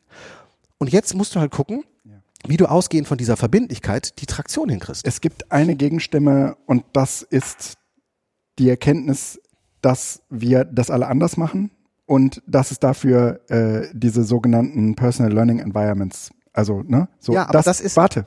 Das Problem ist aber, oder das Ding ist aber, in dem Augenblick, wo wir uns auf ein Feld begeben, wo diese Environments noch gar nicht definiert sind. Da kann man theoretisch auch etwas vorgeben. Das Problem ist bei den Leuten, die schon, die schon eine Umgebung haben, die sozusagen in ein anderes Regelwerk zu pressen. Das ist, das ist blöd. Ne? Aber natürlich geht das. PLE lebt von Individualität und ähm, Unsicherheit. Also von Überraschungen, Überraschungseffekten, die sich ergeben. Nee, von eigenen Workflows. Die, das meine ich ne? aber, die bei du, dir hast, funktionieren. die Mhm. bei dir funktionieren, die aber nicht standardisiert sind. Nee, und die auch nicht in größeren Und Organisationen die dir funktionieren auch in können. diesem Rahmen plötzlich Überraschungen geben können, die du auch verschiebst, weil du es anders haben Ja, möchtest. Sonst ja. Mit anderen Worten, es ist das komplette Gegenteil von dem, was eigentlich Schule ist. Ja. Und in dem Sinne werden wir Schule und PLE nie zusammenkriegen, Nein. weil nämlich diese kompletten Ansprüche von Schule Kernlehrpläne, Ja. standardisierte Inputmaßnahmen, standardisierte Outputs, die über die Kompetenzen getestet werden und so weiter, nicht funktioniert. Du kannst einen PLE dazwischen schalten und sagen, das kann man jetzt mal üben. Aber es ist am Ende nie das PLE, was du eigentlich zum Selbstlernen Ja. brauchst, weil du immer gucken musst, dass du das Ergebnis Ja, das muss auch kompatibel zu den anderen sein. So. Ja, ja, schon richtig. Ja, machen wir einen Punkt da. ja können wir machen. Ja, Ich habe nichts dagegen. super. Dann äh, kämen wir jetzt zu Pflichtfach Informatik. Ja, das ist ja, habe ich ja gerade schon äh, erwähnt, ne? Also äh, das ist im Grunde genommen ähm, ist jetzt eingeführt und Was? also das, das Fach Informatik ist, wird, wird jetzt eingeführt. Oh, okay, okay. Äh, kostet also ähm, an weiterführenden War- war Schulen in Klasse ja- 5 und 6 komplett verboten. war, war lange Zeit ja ähm, so in der Edu-Community-Szene äh, sehr umstritten. Also natürlich gab es immer mal Leute, aber die allermeisten ähm, haben eigentlich gesagt, das ist vollkommener Blödsinn, das muss äh, integriert werden. Ne? Aber das eine heißt ja nicht, dass man, also das eine zu tun heißt ja nicht, das andere zu ja. lassen. Schauen wir mal jetzt, wie die Lehrpläne dann dafür aussehen. Aber es wird in der Sekundarstufe 1 Informatik geben. Die Verwendebeteiligung steht jetzt an. In der Grundschule ist es noch nicht geklärt. Äh, Das Fach soll äh, gespeist werden, ohne dass andere Fächer darunter bluten und ohne dass es zusätzliche Stunden gibt. Also wahrscheinlich über Ergänzungsstunden, da die Ergänzungsstunden wohl eh perspektivisch etwas auslaufen sollten, ist das eine wunderbare Vorbereitung, dass man also ankündigt, die Ergänzungsstunden laufen aus. Aber stattdessen gibt es jetzt das Fach Informatik. Das heißt, es ist also alles auch von durchaus langer Hand. Im Nachhinein kann man sagen, hätte man erahnen können. Hat man auch erahnt, aber es war halt irgendwie, entsprach nicht der, äh, der offiziellen äh, Sprachregelung, aber das muss ja dann nichts heißen. Ähm, also es kommt jetzt das Fach Informatik und damit, äh, ja, schauen wir mal, was sich das da damit dann ergibt. Ja. Gut, dann äh, käme ich zum äh, nächsten Punkt. Ich habe hier einen neuen Job angefangen. Ja. Wie geht's dir dabei? Ach, gut. Also, sagen wir mal so, die ersten, bin ja erst seit dem 4.11. dabei und die ersten Tage waren, ich war sofort ähm, ab der ersten Wochenhälfte, ab der, nee, ab der zweiten Wochenhälfte meiner ersten Arbeitswoche im, im Seminar. Ähm, hatte also nur Montag, Dienstag äh, im Büro, beziehungsweise war ich auch nicht so richtig im Büro, sondern habe eher äh, im Haus Leute kennengelernt und äh, Abläufe kennengelernt und äh, dann ging es, äh, dann, dann hatte ich ein Seminar und ähm, das deutete sich schon an, dass äh, ich kurzfristig noch äh, einsteige in eine Fortbildung, eine hauptamtlichen Fortbildung. Äh, Wozu was hast du im Seminar gemacht? das, äh, das, in dem Seminar ging es um äh, Webtools in der Betriebsratsarbeit. Ne? Hast du das, wie, wie, wie, wie schafft man das innerhalb von zwei Tagen vorzubereiten? Gar nicht, das bringe ich mit. Ne? Aber du Also- bist gefragt worden, ob ich du bin, das ich bin, ja, ja, klar. Ich bin gefragt worden. Das, der Termin stand schon weit im Vorhinein fest. Und ähm, naja, ich habe da jetzt irgendwie genug von gemacht und ähm, dann, dann äh, Padlet, Trello. n- Nee, sowas gar nicht. Etherpad. Ähm, äh, Kahoot, Mentimeter, sowas. Ne? Ähm, da habe ich CryptPad vorgestellt. Ne? Ähm, hatte ich dir, glaube ich, auch mal gezeigt. Das ist äh, im Prinzip. Haben wir im letzten Jahr mal hier so, so, genau, gemacht. hatten wir bei den schönen Apps, glaube ich, genau, ja. Und ähm, dann bin ich reingerutscht in sehr kurzfristig auch in die hauptamtlichen Fortbildung für Bildungsreferentinnen und Referenten. Ähm, ich bei der IG Metall und das Ding ist so ein bisschen, ich äh, habe ja f- 19 Jahre Bildungserfahrung hinter mir und davor auch ein Pädagogikstudium. Das heißt, eigentlich habe ich gedacht, mir macht da keiner was vor. Ja, du bist ein Fachidiot, ne? Ich bin Fachidiot. Und dann kommt Ohne praktische Kenntnisse in der, Be also ohne, ohne, Ohne betriebliche Kenntnisse, Kenntnisse, ja, aber, mh, aber dafür super Bildung. ohne Ne? internationale, aber ganz vorne in der digitalen Bildung in der Ganz Gewerkschaft. vorne, Ne? ne? Ja. Ja, ja. Und ähm, Hört dann, man das, wenn ich kaue? Ne, Gar nicht. Du, du solltest währenddessen nicht reden. Dann ist alles okay. Okay. Also ähm, bin ich da reingegangen, äh, vor allen Dingen auch äh, selbst mit der Motivation, äh, die Bildungsarbeit der IG Metall kennenzulernen, also zu verstehen, wie die ticken. Und dann, naja, dann sitze ich da so rum und äh, dann ist das irgendwie dieses Wie Volk- findet denn so ein Seminar statt? Also ist das so ein Seminarraum und die sitzt in Reihe und Glied? Nee, oder? wir sitzen, in, wir sitzen immer im Stuhlkreis. In, in einer Erwachsenenbildung sitzt man ganz häufig in Stuhlkreis. Aber wie, wie, wie macht man sich denn da Notizen? Äh, ein großes Problem, deswegen gibt es auch die Ansage, es gibt am Ende ein Fotoprotokoll. Was ist denn ein Ein Fotoprotokoll? Fotoprotokoll ist, dass die, dass die Referenten des Seminars, Referentinnen des Seminars hingehen ähm, und alles äh, abfotografieren, abscannen in der Regel. Was gemeinsam Ähm, an den Wänden geschrieben worden ja, genau. Ich selbst? Darf ich Ähm, denn ein iPad auf meinem Schoß haben? Nee, darfst du nicht. Äh, das äh, schreibst, du, schreibst du auf Papier. Ne? Ähm, Moment, iPad ist doch auch Papier. nee. Ähm, nee, jetzt mal, Entschuldigung. es gab eine, es gab eine Regel, dass das nicht erwünscht ist, wenn man, äh, wenn man währenddessen äh, äh, am Smartphone hockt. Ja, ich nehme jetzt mein iPad Und und, mein ich habe- und schreibe da drauf. Ja, und, und ich habe erklärt, äh, ich, ich kann, ich mache mir alle Notizen da drin, ich habe kein Papier sonst. Und dann war das auch in Ordnung. Okay, okay. Ich Dann, dachte jetzt dann gerade, war das auch tatsächlich. Also, okay. ne, man, man will Also, sozusagen ja, äh, äh, ver- verhindern, dass die Leute abgelenkt werden dadurch. Ne?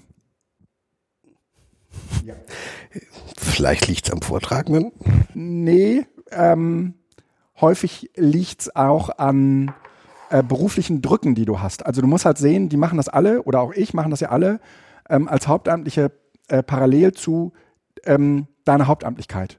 Das heißt, äh, da kommen trotzdem Mails, da kommen äh, trotzdem irgendwie Anforderungen, du hast trotzdem die nächste Woche irgendwie zu organisieren und sowas alles.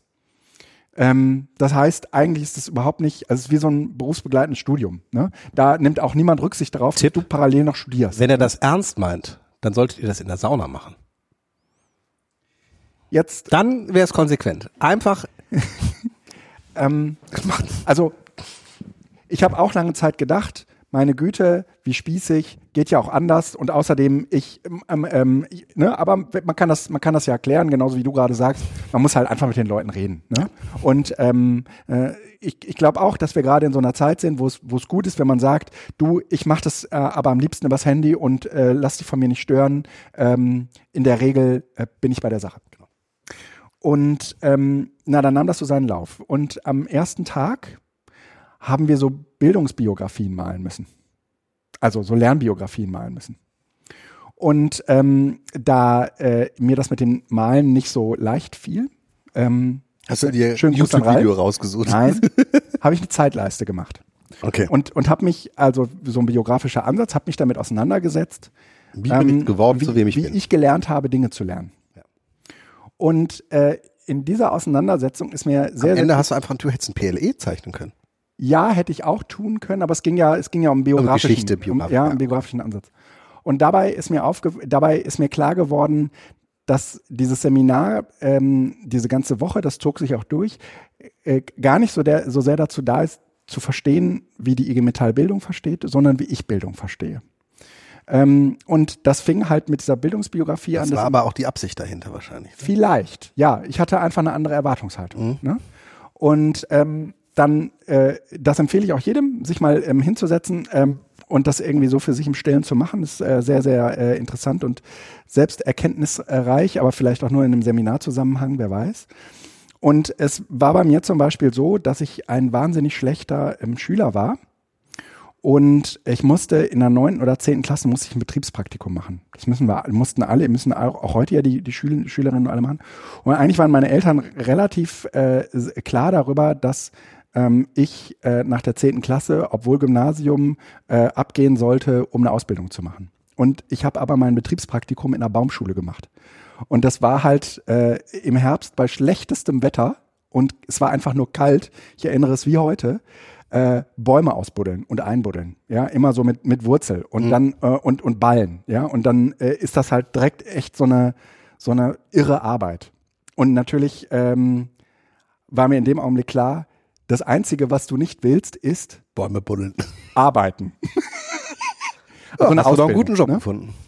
Und äh, jetzt kann man im Nachhinein sagen, das ist natürlich auch sehr verklärt und glorifiziert, Ja, aber äh, es ga- gab wahrscheinlich auch noch äh, viele andere ähm, äh, Faktoren, die eine Rolle spielten, dass ich in der Oberstufe äh, genau das Gegenteil von einem schlechten Schüler war. Und ähm, einer der, der weiteren Gründe, die, da, äh, die, die ähm, ich in der Oberstufe erlebte, war, ähm, ich hatte Chemie-LK gewählt, obwohl ich in Chemie 4 stand, aber ähm, es war irgendwie der kleinste Kurs und äh, es war irgendwie der coolste Lehrer und ich wollte das machen. Das Fach war mir scheißegal. Der Lehrer war geil. Und ähm, in, dem, in, in Chemie haben wir äh, relativ viele Versuche gemacht, auch so eigenständig, ja, dass du, wir waren irgendwie zwölf Leute im Kurs, ähm, du äh, machst vieles mit anderen zusammen, du arbeitest sehr frei und ich merkte halt einfach, wie sehr mich das inspiriert. Und zwar so sehr, dass ich am Ende sogar Chemie studiert habe, ja, ähm, aber ich habe äh, irgendwie offensichtlich gelernt, ähm, wie ich gerne lerne, nämlich mit diesen Freiheiten und das äh, ich selbst für mich das ähm, auch mit anderen zusammen das machen zu können, auch diese diese Möglichkeit da so, so praktisch zu arbeiten, ja, ähm, so ähm, sagen wir mal erlebnisorientiert will ich fast sagen, ja, zu arbeiten. So und dann ähm, habe ich irgendwie parallel äh, angefangen äh, in, Kir in Kirche und so äh, Dinge zu tun, habe in einem Jugendhaus gearbeitet, habe ähm, irgendwie angefangen mich ganz viel mit Spielen zu befassen und hatte offensichtlich auch die ganze Zeit über immer wieder Leute, ähm, die mich in dem bestärkt haben, was ich tat. Das spielt auch eine große Rolle. Das heißt, ähm, ich habe eigentlich eine Pädagogik ausgebildet für mich, ähm, die gar nicht so sehr davon geprägt war, dass ich irgendwie 13 Schulungen besucht habe, sondern die sehr davon geprägt war, ähm, meine eigenen Erfahrungen äh, so zu verarbeiten, dass ich so wie ich das kennengelernt habe, entweder war es gut, dann gebe ich es weiter, oder wenn es schlecht war, dann mache ich es definitiv umgekehrt. Also eine, eine furchtbar negative Erfahrung war äh, im Chemiestudium ähm, die, äh, die Laborantestate, die man machen musste, um, ins, äh, um den Versuch im Labor machen zu können. Ähm, da ähm, musste man sich halt irgendwie inhaltlich auf das vorbereiten, was äh, rauskommen soll. Und äh, dann äh, muss man zu so wissenschaftlichen Mitarbeitern in so, eine, in so ein Kabuff. Und ähm, da äh, bin ich in regelmäßigen Abständen dann auch gewesen und da hatte ich die Erfahrung gemacht, dass Leute uns, sag mal, fällt dir was auf? Äh, nö. Dann guck dich mal an. Nee? Hast du noch Kittel an? Ja? Ja, hier ist ohne Kittel. Äh, immer alles draußen ausziehen. Schön aufhängen. Kittel aufgeknüpft, aufgehangen, wieder reingegangen, äh, hingesetzt, ja. Und, und das machen, das, diese Spielchen treiben sie mit dir. Sie sagen das nicht, während du reinkommst, sondern sie sagen, wenn du sitzt und dich auf das Testa und auf die erste Frage wartest, ja. Und ähm, ich habe diesen Machtmissbrauch als so furchtbar unangenehm empfunden, dass äh, es in, meinen, äh, in, in meinem Bildungsverständnis unglaublich wichtig wurde, ähm, dass ich äh, in pädagogischen Zusammenhängen äh, dieses Machtding nicht einnehme. Deswegen habe ich auch eine Affinität vielleicht für sowas wie Barcamps und, und ne, erlebnisorientierte Bildungsformate und so weiter. Und ähm, ich merkte, wie das alles ähm, so, und dann habe ich mir die Leute angeguckt, die, mh, sagen wir mal, auch jetzt äh, ne, in den Gewerkschaften sozialisiert, äh, vielleicht auch über den Jugendbereich kommt, äh, 13 Schulungen dort und hier besucht und ähm, die bringen eine ganz andere Kompetenz mit. Die machen Wups, weißt du, was Wups sind? Warm-ups. Ne? Ähm, zum, zum Einstieg, da ist mein Repertoire wirklich total klein, ja. Ich mache sowas auch nicht gerne. Ne? Ähm, und, und ich merke, ich merke, äh, wie man, also wie ich eine äh, für mich eigene Bildungskultur ent entwickelt habe, ähm, die äh, andere vielleicht äh, ähm, als innovativ bezeichnen würden. Äh, ich aber über dieses Biogra über diesen biografischen Zugang merkte, wie sehr sich das eigentlich aus meiner Art und Weise selbst gelernt zu haben herleitete. Das und daran und dann wurde mir klar, ähm, wir machen nicht Bildung äh, auf eine bestimmte Art, weil es gut und richtig ist, äh, sondern weil wir es als positiv erlebt haben. Also eigentlich findet die De Definition dessen, was gut funktioniert, nicht über die Lernenden statt, sondern über die Lehrenden. Das ist traurig, aber zumindest meine Erkenntnis. Ähm, das muss man immer so ein bisschen rückkoppeln. Das macht man ja auch über so Reflexionen mit den Teilnehmenden zusammen, ob die damit auch klarkommen. Aber ähm, das hat zumindest äh, in, in, in meiner Welt, jetzt in diesem Computer- und Mediending, dazu geführt, ähm, die äh, digitalen Medien auf eine bestimmte Art einzusetzen, ähm, wie wir das auch schon vielfach und häufig besprochen haben, die aber sich definitiv nicht deckt mit so einem klassischen Vermittlungsbild. Ja? Und ähm, das ist gar nicht gut und schlecht. Schlecht daran ist eigentlich nur, dass ich das gut finde, weil es mir gut tat. Ja, das ist halt diese, diese Machtposition desjenigen, der Methodik und Didaktik festlegt. Der legt Ja, ja. ein Setting fest auf Basis seiner eigenen Erfahrung oder seiner eigenen Erkenntnis, in der Regel Erfahrung. Ja, klar, aber ähm, letzten Endes ist, muss das nicht falsch sein. Nee, ich glaube, das ist bei uns allen so. Äh, ja? Du ja letzten Endes darüber auch das Repertoire und das äh, herausbekommen, was gut und was schlecht war, auch erst rausbekommen hast und damit das jetzt sozusagen weitergibst. Und das kann also in, in der Perspektive her eigentlich nur eine Verbesserung, Ja. zu einer Verbesserung führen. Hoffe ich zumindest. Ne? Äh, äh, hast du dich das mal gefragt? Warum du das so machst, wie du es machst? Ähm, ich habe tatsächlich meinen Einstieg in die ähm, äh, zweite Staatsprüfung an der Schule, das Kolloquium, da geht's äh, darum, man soll so ein Statement machen. In der Regel macht man so ein kompetenzorientiertes oder sonst was. Und ich habe hab angefangen mit, ich erzähle Ihnen mal, wer ich bin und warum ich hier sitze. Okay. Und ähm, wie es eigentlich dazu kam und wie sie, wie ich das sehe und was es mit mir gemacht hat, dass ich eigentlich aus der Waldorfschule kam und jetzt hier gerade mein zweites Staatsexamen für eine Staatsschule mache und warum ich das gut finde. Mhm.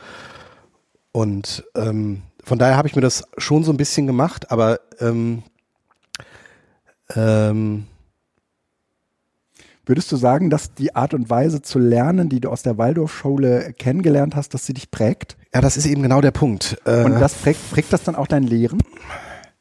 Also es gab sicher, es gab diese, diese einzelnen so ein bisschen ähm, allein dastehenden Projekte an der Schule, die einem irgendwo motiviert motiviert haben. Tatsächlich auch so ein bisschen so der Arbeitskreis Chemie zum Abschluss, äh, mündliche Prüfung vorbereiten, da saß man zusammen und hat gelernt. Man hat Steinkreise gemacht, man hat mal eine wissenschaftliche Arbeit geschrieben, das hat mir Hölle Spaß gemacht. Ähm, ich glaube, das, was ich aber aus der Waldorfschule vor allen Dingen mitgenommen habe, war zu ertragen. Zu ertragen. Mhm, glaube ich, ist ganz wichtig. Okay.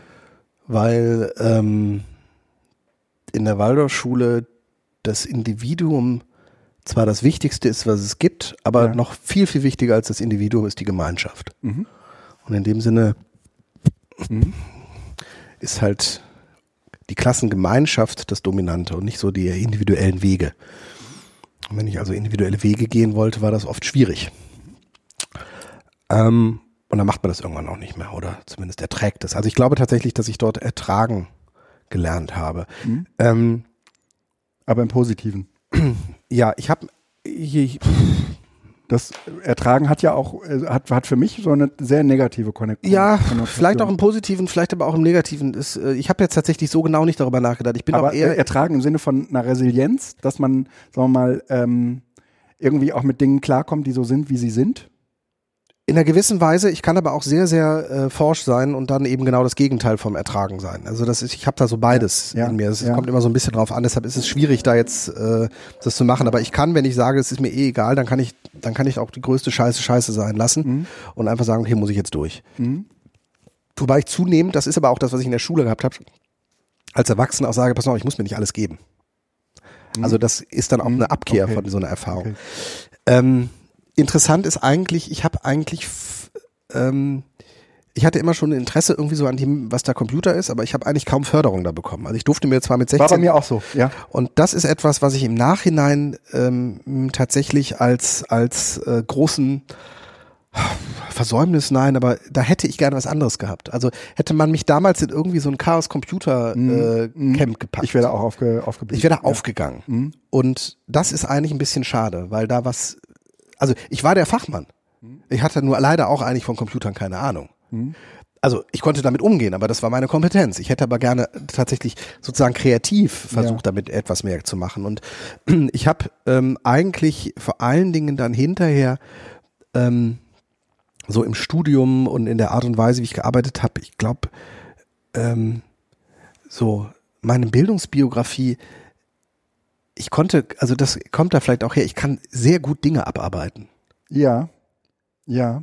Also verstehst du so im Sinne Ja. von, und das ist, hat auch was mit Ertragen zu tun, so im Sinne Ja. von, hier muss was gemacht werden und ich Ja, merke bei ganz, ganz vielen, Und Die sehen jeden die Schritt, den du ist ein guter Schritt. Ja. ja, aber auch, ich Und mach irgendwann dann einfach, durch. genau. Hm? Also das heißt, ich bin, ich, ich habe auch Erfahrungen gemacht, dass dieses vor sich herschieben von Aufgaben äh, in einer gewissen Weise eine Befriedigung im Moment gibt, aber das Problem nicht löst. Löst das Problem nicht. Und Mhm. Das ist etwas, was ich glaube im Studium dann sozusagen als, oder vielleicht auch schon in der Schulzeit, aber ich vermute eher Studium, weil ich da eigentlich erst wach geworden bin, so, ähm, begriffen habe, es gibt Dinge, die kannst du nicht aufschieben, da musst du durch Ja. und bring's hinter dich. Mhm. Ähm, und ich glaube, das ist für mich ein ganz wichtiger Punkt. Äh, zu der Frage, was interessiert mich, was, was, wie lerne ich? Ähm, ich habe halt gelernt, dass alles, was ich gelernt habe, freiwillig gelernt habe. Mhm. So. Das geht mir auch Und ich habe die ähm, im, im Studium tatsächlich so einen, einen Aha-Moment gehabt. Ich habe mich auf die mündlichen Prüfungen in Pädagogik vorbereitet Mhm. und habe mich mit, mit ähm, also ich hatte so ein bisschen eine Schnittmenge, es ging um systemische Bildung, es ging um, um, um Luhmann und äh, Sozialisation beziehungsweise äh, Rolle von Schule und Dewey und was auch immer noch. Und ich habe angefangen, mir meine Notizen durchzulesen, die Bücher nochmal, die Notizen der Bücher nochmal durchzulesen, das zusammenzufassen, nochmal zu. Und habe irgendwann gesagt, sag mal Fix, bist du eigentlich bescheuert? Du machst jetzt volles Risiko. Du guckst dir die Sachen nochmal an, guckst hier mal, guckst da mal und denkst da einfach drüber nach. Du machst dir keine einzige Notiz mehr und habe die letzten zwei Tage davor, also die anderen Prüfungen, das war meine letzte Prüfung, habe ich mir dann halt noch Notizen gemacht und geguckt, hast du alles, wo sind die Bereiche, hast du Also die so Formel sehr gedacht. strukturiert gelernt. Ja, ganz stru- ja, aber Und in dem einen Fall nicht. genau. Und ich habe da dann tatsächlich gesagt, so pass mal auf, vergiss es. Ich unterhalte mich hier gerade, wie Lernprozesse funktionieren. Ja. Oder ich will mich darüber unterhalten. Und was mache ich? Ja. Ich mache mir ständig Notizen und denke nicht, sondern ich bin ständig darin, hast du alles gesammelt, hast du alles gesammelt, hast du was vergessen, hast du was vergessen. Und habe dann halt gesagt, mache ich nicht mehr, mache ich nicht, sehe ich nicht ein. Habe ich zu meiner Freundin gesetzt, habe mich mit ihr darüber unterhalten, weil wir da nicht gleich, aber so ähnliche Bereiche hatten und habe mir dann zwischendurch nochmal das Buch durchgelesen, habe gedacht, wo fand das? Dann lest ihr das nochmal durch, ah, ist ja spannend. Ah, dann könnte man das so und so. Denn bin einfach mit einem Themenbereich tatsächlich dann auch komplett so, da ging es um die, und das habe ich fast am paradesten, um die ähm, äh, äh, Bildung der Ritter im Mittelalter. Über die Chanson de Guest, beziehungsweise über Parsival und sowas, wie, wie man eigentlich dort äh, über über informelle Bildungsprozesse dafür gesorgt hat, dass es so eine Norm gab, in dem sich dann einfach die Ritter bewegt haben, damit die nicht als marodierende Banden. So, das ist das, was ich nur so vorbereitet habe. Das ist noch parat. Okay. Und das ist, glaube ich, ein wichtiger Punkt. Das habe ich auch hinterher den Schülern dann immer gesagt, vor den Klausuren, wenn die kamen, hey, schau mal, schau mal, ich habe das und das und das und das und das, habe ich noch was vergessen. Lass mal weg. Was interessiert dich denn daran? Das ist natürlich eine, eine schwierige Geschichte, weil ich natürlich schon gesagt habe, du hast die wichtigsten Dinge, das ist okay. Also da muss, man muss den Schülern ja auch Ja, ja, ja. entgegenkommen. Aber die Erkenntnis eigentlich, das Lernen dann passiert, wenn du loslässt in Ja, einer ja, gewissen Weise. Ähm, Ja. Das ist tatsächlich so innerhalb des, des Studiums dann ein Punkt gewesen. Ein anderer Punkt war dann bei der zweiten Staatsexamensarbeit im Referendariat, dass ich halt gesagt habe, ich mache die komplette Vorbereitung. Ich will keine einzige Notiz auf Papier machen. Ich mache alles digital. Mit einem Outliner vorgeschrieben, mit äh, LaTeX dann fer fertig formatiert, zusammengeschrieben, äh, Notizen mit verschiedenen Sachen gemacht und das hinterher dann tatsächlich auch in der Examensarbeit als das letzte Kapitel gemacht. So, wie bin ich eigentlich dazu gekommen? Das hat die Prüfer überhaupt nicht interessiert ich fand das das spannendste Kapitel, weil ich einfach da einmal reflektiert habe, was habe ich eigentlich gemacht? Ich habe mich selbst gegängelt, um etwas Neues zu erfahren und habe festgestellt, wenn man sich einmal darauf einlässt, ist es gar nicht so schlecht. Und diese Geschichten, also immer sich selbst eine Herausforderung stellen, das ist eigentlich das, was, was, wo, wo ich da Lernprozesse hatte. Und in dem Sinne genieße ich es auch immer, wenn ich Leute vor mir habe, also jetzt Schüler, die so verrückt sind und irgendwas mal probieren. Das finde ich dann immer total super. Weil dann ist Interesse da, Ja. es ist mit großer Wahrscheinlichkeit auch ein Scheitern da, aber ein Scheitern, was man gemeinsam reflektieren kann, was immer zu einem positiven Output kommt. Ja. Wohingegen, wenn jemand sagt, was muss ich machen, damit ich die Anforderungen erfülle, wenn er scheitert, absehbar scheitert und eigentlich in seinem Scheitern auch einfach nur da liegt. Ja. Weil er ja nichts hat, worauf er das sagen kann, ach, hätte ich anders machen können, weil er hat ja eigentlich nicht überlegt, was er machen kann, sondern nur, was er erfüllen muss. Wodurch entsteht bei dir dann Interesse?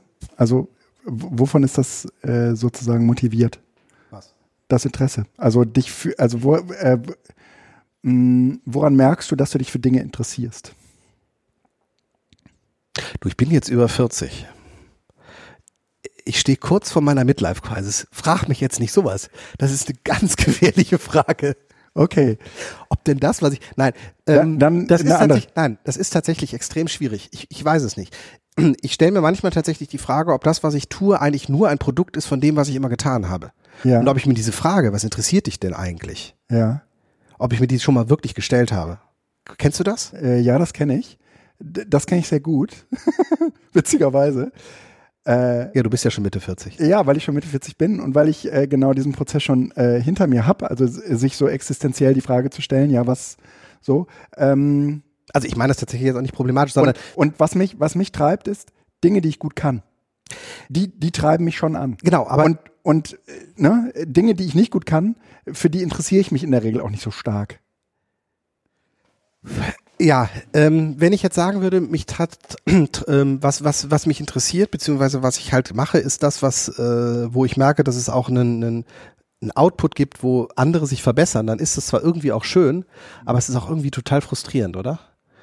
Wenn ich vor allen Dingen meine eigene Glückseligkeit davon bekomme, dass ich merke, dass andere zufrieden sind und ich dabei aber eigentlich auf dem Weg möglicherweise nur wieder ertragen habe und Dinge gemacht habe, die mir nicht gefallen. Das meine ich nicht. Ähm, aber ähm, irgendwann weiß man, was man gut kann. Und in dem Bereich sich sozusagen reinzuschrauben. Also ich bin nicht derjenige, der ähm, äh, alle zwei Jahre eine, gerne eine neue Sprache lernt, weil äh, äh, ich irgendein Land bereise, ja, und die Sprache kennen muss. Da, ich kenne Leute, die, die, die sind so drauf, ne? Das ist aber nicht meins. Ne? Also ich beschäftige mich tatsächlich gerne mit Strukturen, ich beschäftige mich gerne mit Abläufen, ich beschäftige mich gerne mit Optimierungen, ähm, aber das jetzt als Interesse zu sehen, also Äh, noch eine andere Frage. Ähm, äh, das klingt jetzt wie ein Interview, aber ich will die Frage gleich auch selbst äh, beantworten. Ähm, wann wusstest du, dass äh, du eine Affinität für das Digitale im Bildungsbereich hast? Dass, ähm, dass du, dass du weißt, dass das, dass, dass du da drin arbeiten willst, dass du, äh, ja, kann man ja so sagen. ja, ähm, nach dem Studium. Ja. Ja. Im Studium noch gar nicht so. Ja.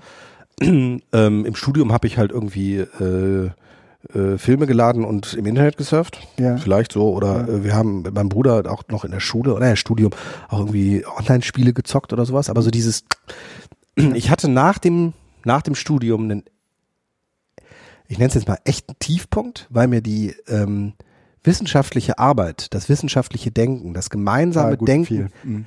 also ja, wenn du mich jetzt so fragst, tatsächlich ist das ein Punkt, äh, den habe ich unglaublich genossen. Ähm, und zwar das, das ähm, wissenschaftliche Denken im Sinne von, lass uns mal diesen Gedanken zu Ende denken. Das heißt nicht, dass ich so mache, sondern einfach nur mal zu Ende denken und dann denken wir den anderen zu Ende und gucken mal, was dabei rauskommt, ohne dass es dann direkt, das meinst du doch nicht ernst, oder? So was man halt mit familiären Umgebungen dann oft hat, ne? dass man irgendwo sagt, ich denke das jetzt mal zu Ende und dann bedeutet, das meinst du doch jetzt nicht ernst. Ich so, nein, ich, ich denke das nur zu Ende, was es bedeuten wird. Ja, aber das kannst du doch nicht sagen. So, so, und das hatte ich halt tatsächlich dieses Gefühl, ähm, unverstanden zu sein. Und zwar vor allen Dingen kommend aus der ähm, Soziologie, Luhmann, und aus der Pädagogik, Reformpädagogik, hatte ich extrem stark am Anfang meines Referendariats.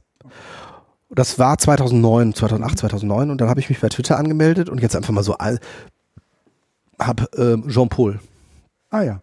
sozusagen entdeckt. Ah ja. Und das war Also so. das ist jetzt Ja, ja. gekürzt und wahrscheinlich auch nicht Ja. exakt das, Ja. aber das war relativ schnell das, wo ich gedacht, oh, alles klar. Ja. Hier bei Twitter gibt es eine Gruppe Mhm. und gibt es einen Austausch, der mich intellektuell fordert, der mich kognitiv stimuliert. Mhm.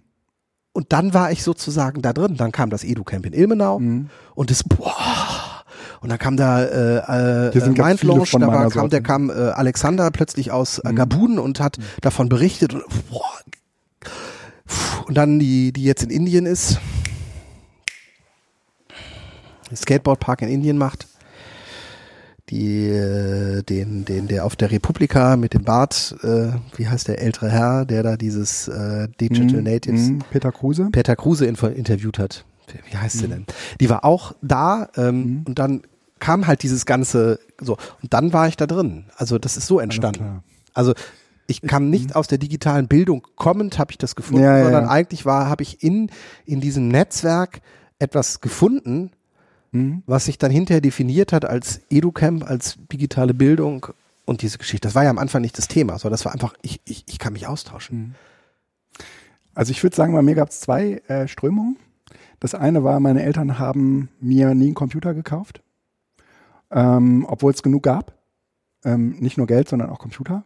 Ähm, und ähm, das, Wobei du das, natürlich auch tatsächlich noch mal vier, fünf Jahre, wie alt bist du? äh, ich bin 46. Also sechs Jahre Ja, ja. älter Ja, ja, bist als ich. Das heißt, das darf man auch nicht unterschätzen. Wenn ich mit 16 einen bekommen habe, Ja, ja, dann, ja, ja, und Ne? ich dann, das war, also ich habe irgendwie, glaube ich, mit 19 äh, bin ich, also bin, haben wir gleichzeitig bin einen bekommen. mit Punkt 18 ausgezogen zu Hause und habe äh, hab mir äh, dann relativ schnell einen Computer gekauft und ähm, damit ging das los, aber gar nicht, hast du deinen auch noch? nee, nee, und zwar gar nicht so sehr mit dem mit dem Bildungsverknüpfungsding, sondern eigentlich habe ich erstmal nachgeholt, was ich die letzten zwölf Jahre vorher verpasst hatte. Ja, also Computer gab es ja einfach schon länger. Und ähm, äh, das war das war so das eine Moment. Ich habe eine unglaubliche Faszination für den Computer gehabt, ähm, auch zu Zeiten, als das Internet noch nicht so da war. Und das andere war, ich habe ähm, ja gerade schon von dieser Kirchengeschichte erzählt. Ähm, ich bin in einem Jugendhaus gelandet und habe während meines Studiums in diesem Jugendhaus gearbeitet als Bildungsreferent. Und ähm, die hatten mh, also erstens einen wahnsinnig inspirierenden Leiter dieses Hauses, der ähm, irgendwie äh, auch pädagogisch vieles ausprobiert hat. Und in dem Bereich äh, bin ich äh, über Erlebnispädagogik gestolpert, aber nicht, wie du dir das jetzt vorstellst, irgendwie mit auf Schiffen und hast du nicht gesehen, sondern ähm, wir haben in erster Linie n- mit sogenannten Sonderschülerinnen gearbeitet. Lernbehinderte Menschen, körperlich behinderte Menschen, so weiter. Ähm, d- äh, und zwar äh, mit Tieren. Also wir haben äh, dafür sehr, sehr viel Geld eingesammelt, weit über 100.000 Euro und haben Pferde angeschafft, haben irgendwie ähm, so ein so ein Pferdedings, so ein Pferdestall gebaut und den ganzen Kram irgendwie hatten Hunde da und so. Also nix mit nix mit Computern, genau das Gegenteil. Und ähm, haben irgendwie, naja, so tiergestützte Pädagogik äh, äh, hieß das, ähm, macht man heute noch viel. Vielleicht fährt man nach Florida und streichelt irgendwelche Delfine und so weiter. Und äh, wir, wir hatten das aber irgendwie mit den äh, Jugendlichen zusammen gemacht. Ähm, äh, von irgendwie Stallreinigen über Pferdsatteln, über Ja, Pferd also diesen diesen, dieses, das genau, dieses, dieses Ja. ganze Ding.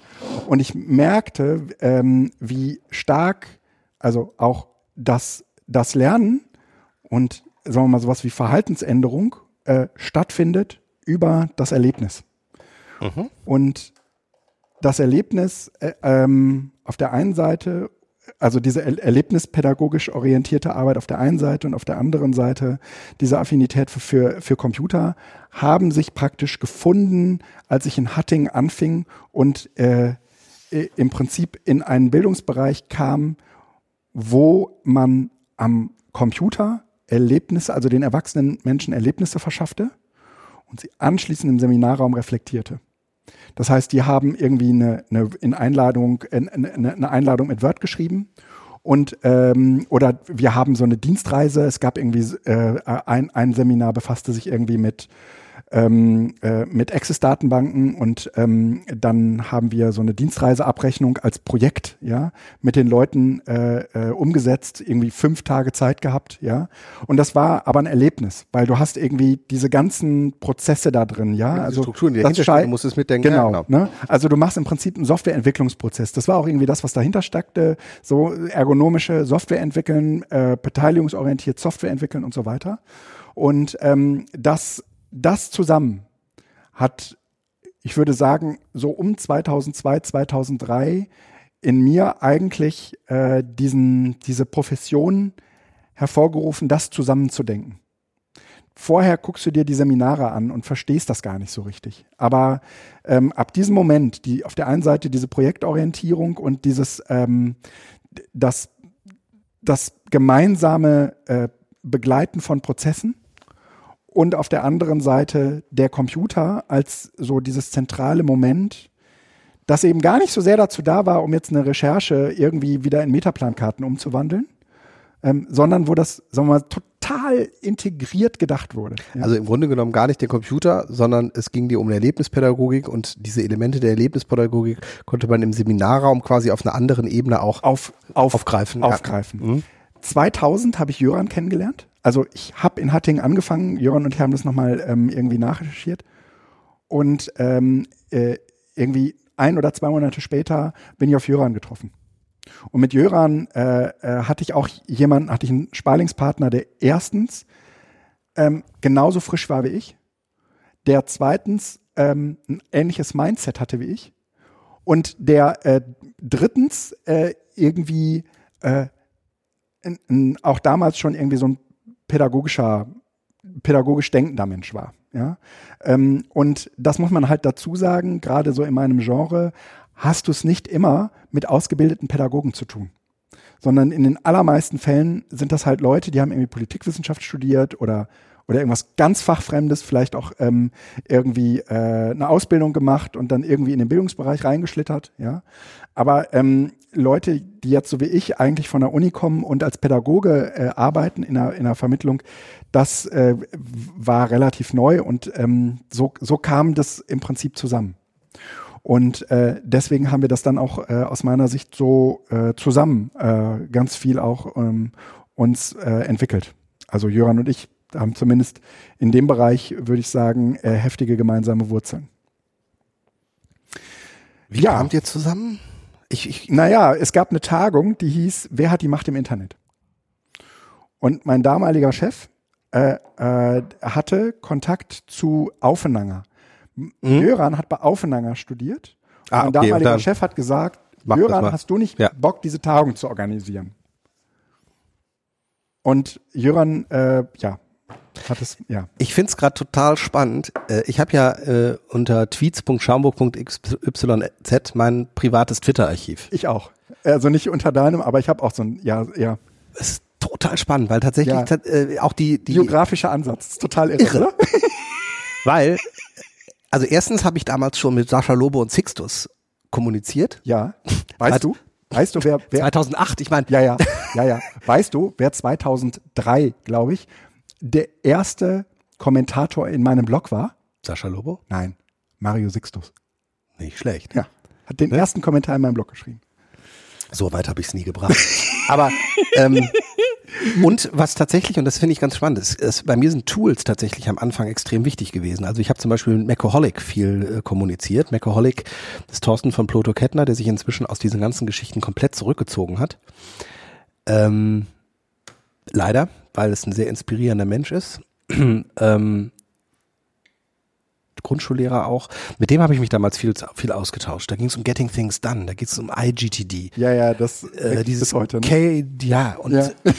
ähm, Devon Think ist äh, eins der ersten Dinge. Böhnisch, den Böhnisch, den Programmierer, den habe ich da auch irgendwie offensichtlich kontaktiert. Das heißt, man war tatsächlich in dieser Twitter. Ja. Also ähm, für mich, wenn du das jetzt so fragst, ja. so als Tool, was meine digitale Biografie äh, extrem beeinflusst hat, ist Twitter. Ja, ja, ja, ja, meine auch. Meine. Ähm, es ist schrecklich, was daraus geworden ist. Ja, ja, es ist nicht mehr das. Ich glaube aber, dass für die, die heute dazukommen, ja. das immer noch genauso ist, weil die Twitter-Lehrerzimmer natürlich als ich kann das heute manchmal schwer ertragen, weil ich mir irgendwie denke, boah, aber für die ist es ein ähnliches Moment. Ja. Ähm, muss man einfach tatsächlich sagen, dass dieses, dieses Twitter-Ding ähm, ja. extrem wichtig war. Und Leute, legt euch ein Twitter-Archiv an. Ja. Ihr könnt so schle schlecht in der eigenen Twitter-App, also die, man kann zwar da auch ins Archiv gehen, ja. aber es gibt Tools, mit denen man sich auf seinem eigenen Server seinen Was nutzt auch, du? Du nutzt was anderes. Ähm, Wahrscheinlich. Ich nutze Archive My Tweets von Andrew M. Wall. Dieses Ding gibt es aber, glaube ich, schon nicht mehr. Es, die Webseite benutze, wird ja. nicht gefunden. Also ja. das es leider nicht mehr. Du machst was anderes, das sieht ein bisschen. Ja, ich nutze TweetNest. Genau. Fresher aus, mhm. ähm, aber äh, hat genau die gleiche Funktion. Ne? Also ja, ja, ja. Ich glaube ja. Und das ist Ja. total, also auch die Twitter-Häufigkeit sich einfach mal deutlich. Ja, macht. ich ja, habe ja. nie wieder so viel getwittert wie im November 2011. Und äh, mein allererster Tweet ist, November 2011. da habe ich Oh so ja. viel getwittert wie Oha. nie. Ich hatte November 2010 war mein Highlight, aber gut, ich bin auch ein bisschen älter als du. Und mein aller, allererster Tweet ist vom 5. Juni 2008. Oh, meiner vom äh, äh, April äh, 2008. Ach, du bist noch früher. Ja, natürlich. Äh, ich war Early Adopter. Ne? Okay. Äh, und zwar äh, ein Genau. Republika-Tweet. Ähm, bin auf der Republika. Und ich habe geschrieben, 2. April. Folding Lighter sieht gut aus, funktioniert sie auch wie gewünscht am MacBook Pro. Und das zweite, der zweite Tweet danach war, also direkt danach, den Sinn nicht erschließend gehe ich mit einem Fragezeichen im Kopf. Offline. Mein, mein zweiter Tweet. Mein zweiter Tweet. MySpace, VZ und Co. finde ich scheiße, aber leider kommt man nicht drum rum. RP08. Super, ne? Also, ah, offenes Angebot in der Schule, chill out. Noten eintragen, ich liebe es. So. Also wir haben damals echt cool getwittert. Nicht nur das, sondern ähm, Kurz, knapp. Wir, wir, wir lernen, dass der, 8. Juni. Sortiert Fotos vom Vorabend. dass der Rückblick in die Vergangenheit häufig hilft zu verstehen, warum man heute so ist, wie man ist. Und ähm, dass, äh, dass das natürlich Auswirkungen darauf hat, äh, wie wir, wie wir ähm, das, das mit den Medien sehen und verstehen. Das, ähm, das, das kann niemand anders von außen so gut beurteilen wie wir von innen.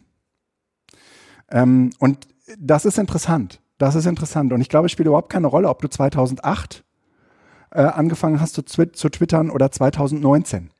Weil ähm, im Prinzip äh, frag, fragst du dich das Gleiche. Zixus hat seinen Tweet gelöscht. Welchen? Ja, den, auf den ich geantwortet habe. Nein. Ja, ist nicht mehr verfügbar. Das ist krass. Ich sag dir eigene Plattform. Ne? Ähm, na, macht es. Es ist total spannend. Ich finde es jetzt spannend. Ich werde mir wahrscheinlich irgendwann mal das Ganze als PDF ziehen und dann äh, durchlesen. Ja. Hast du eine Volltextsuche in deinem äh, Dings? Ja, ich auch. Mhm. Ich, genau, ich könnte einmal gucken, wann ich eigentlich äh, dich das erste Mal da drin habe. Gucke ich auch gerade mal. Gibro. Mhm. Seite 8. Ich habe schon acht Seiten mit dir verbracht. Ach nee. Erstes Mal. Zweite, der 22. Oktober 2008. Ach nee. Gibt's für .com-Blog keinen RSS-Feed? Nein, äh, ich habe äh, am 26. Mai 2011 äh, dich zum ersten Mal. Jetzt gucke ich mal, was du denn da Ah. Egal. Ähm, wir Du hast wollen mir jetzt, nicht geantwortet. wir- Nein, wir, hast wir, du nicht. Wir, wollen jetzt Aber auch nicht, dein Tweet ist nicht verfügbar, steht hier. wir, wollen jetzt nicht die äh, Leute langweilen. Ich, äh, Was hast du denn im Oktober, 22. Oktober 2008, was hast du da getwittert? 22. Oktober 2008. Weil tatsächlich sehe ich dir, diesen äh, ist nicht mehr verfügbar. Doch, äh, äh, da sehe ich, danke, äh, äh, ein Grund, weswegen es wahrscheinlich so wenig Feedback auf dem Blog gibt, werde mich drum kümmern. An Chip. Ja, Also, ja. Und äh, dann habe ich nochmal am 22. Äh, ge äh, geschrieben, äh, hat das, ah nee, das hast du geschrieben, Entschuldigung. Hm? okay. Äh, es, es ist spannend. Äh, wir Ja, ja, ja. langweilen die anderen. Äh, diese Archive sind aber frei verfügbar. Ja, das stimmt. Vielleicht können wir unsere verlinken und können auch äh, nochmal Tweetnest und ja, also Tweetnest funktioniert auf jeden Fall noch, auch verlinken. So, ähm, sollen wir äh, schöne Apps machen? Ähm, den Punkt 6 würde ich gerne entfallen lassen. Also wir, wir können das mal woanders machen. Aber äh, wie, ähm, ich würde gerne über die guten und schönen Dinge des Lebens reden. Also schöne Apps. Hau rein. Ja, jetzt mache ich, bin ich doch gerade. Also, dann äh, starte ich mal. Ich, äh, ich nutze einen neuen äh, Mail-Client äh, auf iOS. Hatten wir schon ein paar Mal. Das darf man nicht. Aber erzähl es mal. Und zwar äh, nutze ich Spark. Und zwar, ähm, weil man mit Spark äh, Links setzen kann. Hm, Auf die Mails, sodass die Mails für jeden, der den Link hat, lesbar sind. Ja, genau. Das würde ich jetzt nicht mit Links machen, denen Passwörter enthalten sind. Nee, das würde ich Aber- insgesamt nicht machen, weil die ganzen Mails nämlich automatisch bei denen auf dem Server liegen. Ich finde das alles ganz furchtbar. Ja, das stimmt. Ähm, ich, es ist praktisch. Es ist praktisch gerade. Weißt du, und äh, das Schlimme, das viel, viel Schlimmere ist, dass GPG-Tools noch nicht funktioniert. Doch.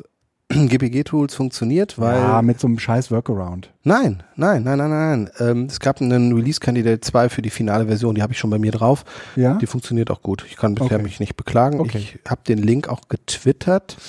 Äh, hast du nie Spark benutzt? Äh, ich habe es einmal eingerichtet, also ich habe es tatsächlich mehrfach eingerichtet und will es immer mal wieder machen und ich schmeiße es jedes Mal weg, weil alleine dieses, äh, wir speichern die Passwörter bei uns auf dem Server, um die Daten abzurufen, für mich so ist so, äh, nee, sorry, irgendwie finde ich das irk, irk. Und äh, tatsächlich, ich habe ein anderes Problem. Ich habe tatsächlich bei allen alternativen Mail-Clients ein anderes Problem. Die komplette Ko Kommunikation mit äh, meiner Kommune läuft über verschlüsselte Mails inzwischen. Ah, Weil die haben ein Zertifikat, was ich nicht habe, aber ich habe natürlich ein Zertifikat, ein öffentliches, was die haben. Das heißt, die schicken mir immer nur verschlüsselte Nachrichten. Ich kann Und du denen nicht verschlüsselt antworten, aber sozusagen, ich, mir, mir wird ein Third-Party-Client, der keine S-MIME-Verschlüsselung hat, tatsächlich überhaupt gar nichts bringen, weil ich keine Mails mehr lesen könnte. Also Okay. von den wesentlichen beruflichen Mails. Mit anderen Worten, ich bin eh an die House-App Ja. gebunden. Ja. Und für GPG halt ans- an Carnaby, aber ähm, an die House-App für erstmal. Ähm, ich würde aber tatsächlich dieses Spark aus den, also aus, aus, aus Gründen des meiner Privatsphäre nicht nutzen. Weil Okay. dieses Ding, dass alle meine Mails nicht nur auf einem Server liegen, sondern potenziell auf dem zweiten, finde ich total unangenehm. Da ist was dran.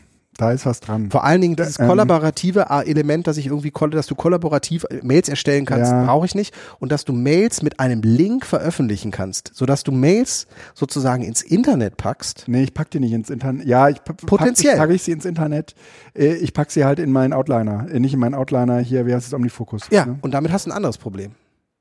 Weil du nämlich damit im Grunde genommen diese Rückverfolgung nur dann, also diese Mail veröffentlichst du, kopierst dir den Link und damit der Link weiter aktiv bleibt, musst du die Mail auch immer schön da drin lassen.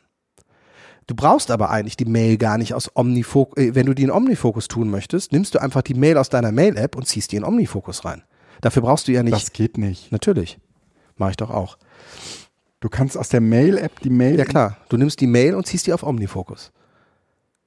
Okay, das muss mir gleich zeigen. Ja. Also weil dann, Also dann wenn- gibt die Message-URL kopiert er dann und das funktioniert auf iOS-Geräten und auch auf den Geräten, dass du halt äh, dann die Mail wieder darauf öffnen kannst. Du brauchst ja, also äh, ich, ich, ich will, will du, das funktioniert auf dem Smartphone oder auf dem auf dem iPad Desktop? auf jeden Fall Auf dem Desktop äh, und auf dem Smartphone funktioniert es auch, wenn du die Mail an Omnifocus weiterleitest. nicht. Okay, toll. Ja, dann ähm, vergesst bitte die äh, Empfehlung zu Spark und wir kommen äh, zu einer zweiten Empfehlung von mir und dann mache ich das Feld für den für den Meister frei. Also du- jetzt noch dieses GPG-Tools, der Link dazu liegt in den ähm, Schon. Show Notes. Ja? Ich suche den jetzt gleich ja, noch raus. Ja. Ähm, ich bereite mich gerade auf eine Referentin-Weiterbildung vor und äh, gucke mir sozusagen Werkzeuge an, die man so im Bildungsbereich ganz gut äh, gebrauchen kann und bin äh, über Potun gestolpert. Kenne ich noch gar nicht. Was ist das? Das ist ein, äh, eine Web-App, mit der man aus meiner Sicht sehr, sehr einfach, sehr schön gemachte ähm, Erklärvideos bauen kann. Ähm, also du kannst einmal Bildmaterial nehmen, was du hochlädst. Du kannst, du findest auf der anderen Seite jede Menge äh, Pfeile und sonstiges äh, Gedöns, was man irgendwie so braucht, um irgendwo hinzuzeigen. Du kannst in der Regel ähm, so mit so einer Legetechnik arbeiten. Du kannst in der Regel mit einem Protagonisten arbeiten. Du hast da irgendwie so ein paar äh, Fratzen zur Auswahl. Ähm, du kannst mit Text arbeiten. Ähm, du kannst äh, mit Audio arbeiten und das irgendwie mit einer Spur unterlegen. Und ähm, du kannst äh, allen im Prinzip auf so einer Szene so, so einen Pfad geben und sagen, hier, ähm, äh, um irgendwie äh, den Mauszeiger anzuzeigen, äh, gebe ich den, dem praktisch irgendwie so eine Bewegung auf dem, auf dem Board. Ähm, das funktioniert, es gibt keine App dafür, aber es funktioniert super im Browser, ohne sich was installieren zu müssen. Also dieses äh, äh, äh, Symbole folgen den Faden, die man mit der Maus zeichnet, das kann man inzwischen auch mit Keynote machen, ne? Stimmt, ja, das stimmt. Aber um jetzt tatsächlich ähm, irgendwie, äh, ja, Keynote, aber hier hast du was plattformübergreifend. Ja, ja, genau, das ist Browser und damit kannst du es auch von Windows aus machen. Ja, ja. Und, und äh, Potown, äh, Po- Potun ähm, kommt halt mit relativ vielen Templates daher. Ähm, in drei Tagen ist mein äh, Premium-Zugang abgelaufen. Da bin ich mal gespannt, wie das danach äh, funktioniert. Ich versuche mich im Moment irgendwie so ein bisschen zu orientieren, dass ich nicht zu viel äh, Premium-Zeug benutze. Ich glaube, es funktioniert ganz gut, nämlich auch ohne diesen, Mhm. diesen Kram. Das sind dann halt vor allen Dingen Vorlagen und solche Funktionen, die man dann zusätzlich bekommt. Aber sagen wir mal so die grundlegenden Funktionen, wenn du jetzt irgendwie mit der, mit Schülerinnen und Schülern oder auch mit Kolleginnen und Kollegen in meinen äh, Seminaren zusammen ähm, na, eine Recherche in ein Produkt umsetzen willst. Ja, also du findest äh, sehr, sehr viele von diesen Po-Tun-Videos auf auf äh, YouTube, ja, irgendwie was, was ich zum Klimawandel, zu XY, ne? Also die werden eben nicht nur gemacht, um irgendwie Software zu erklären, sondern damit kannst du eben auch Themen bespielen. Und dafür äh, äh, würde ich sagen, eignet es sich super, äh, um ja so ein bisschen in das, in dem Augenblick, wo du es anderen erklären kannst, ja, hast du es auch verstanden, ne? Ding. Ähm, das geht schön damit. Empfehle ich. Kenn ich ja nicht, muss man sich anschauen. Ähm, ich habe ähm, drei kleine Apps. Ähm, jetzt muss ich einmal eben kurz äh, einen Link kopieren, damit wir alles haben. Ähm, das ist jetzt nicht sehr intelligent von mir, aber wir haben es so. Und zwar ähm, Nummer eins, ähm, Ifwoom. Ich habe ja schon mal gesagt, dass ich so ein bisschen Heimautomatisierung habe und dass ich mit dem Raspberry Pi eine Homebridge habe, mit dem ich auch äh, Mobile Alerts, Messsensoren beziehungsweise die Belkin Wemos äh, zusammenschalten kann. Ich habe aber jetzt, weil unser Ofenbauer gesagt hat, ah, Sie sollten aber schon mal irgendwie eine CO-Messung hier durchführen können, Ja, ja, ja, ja.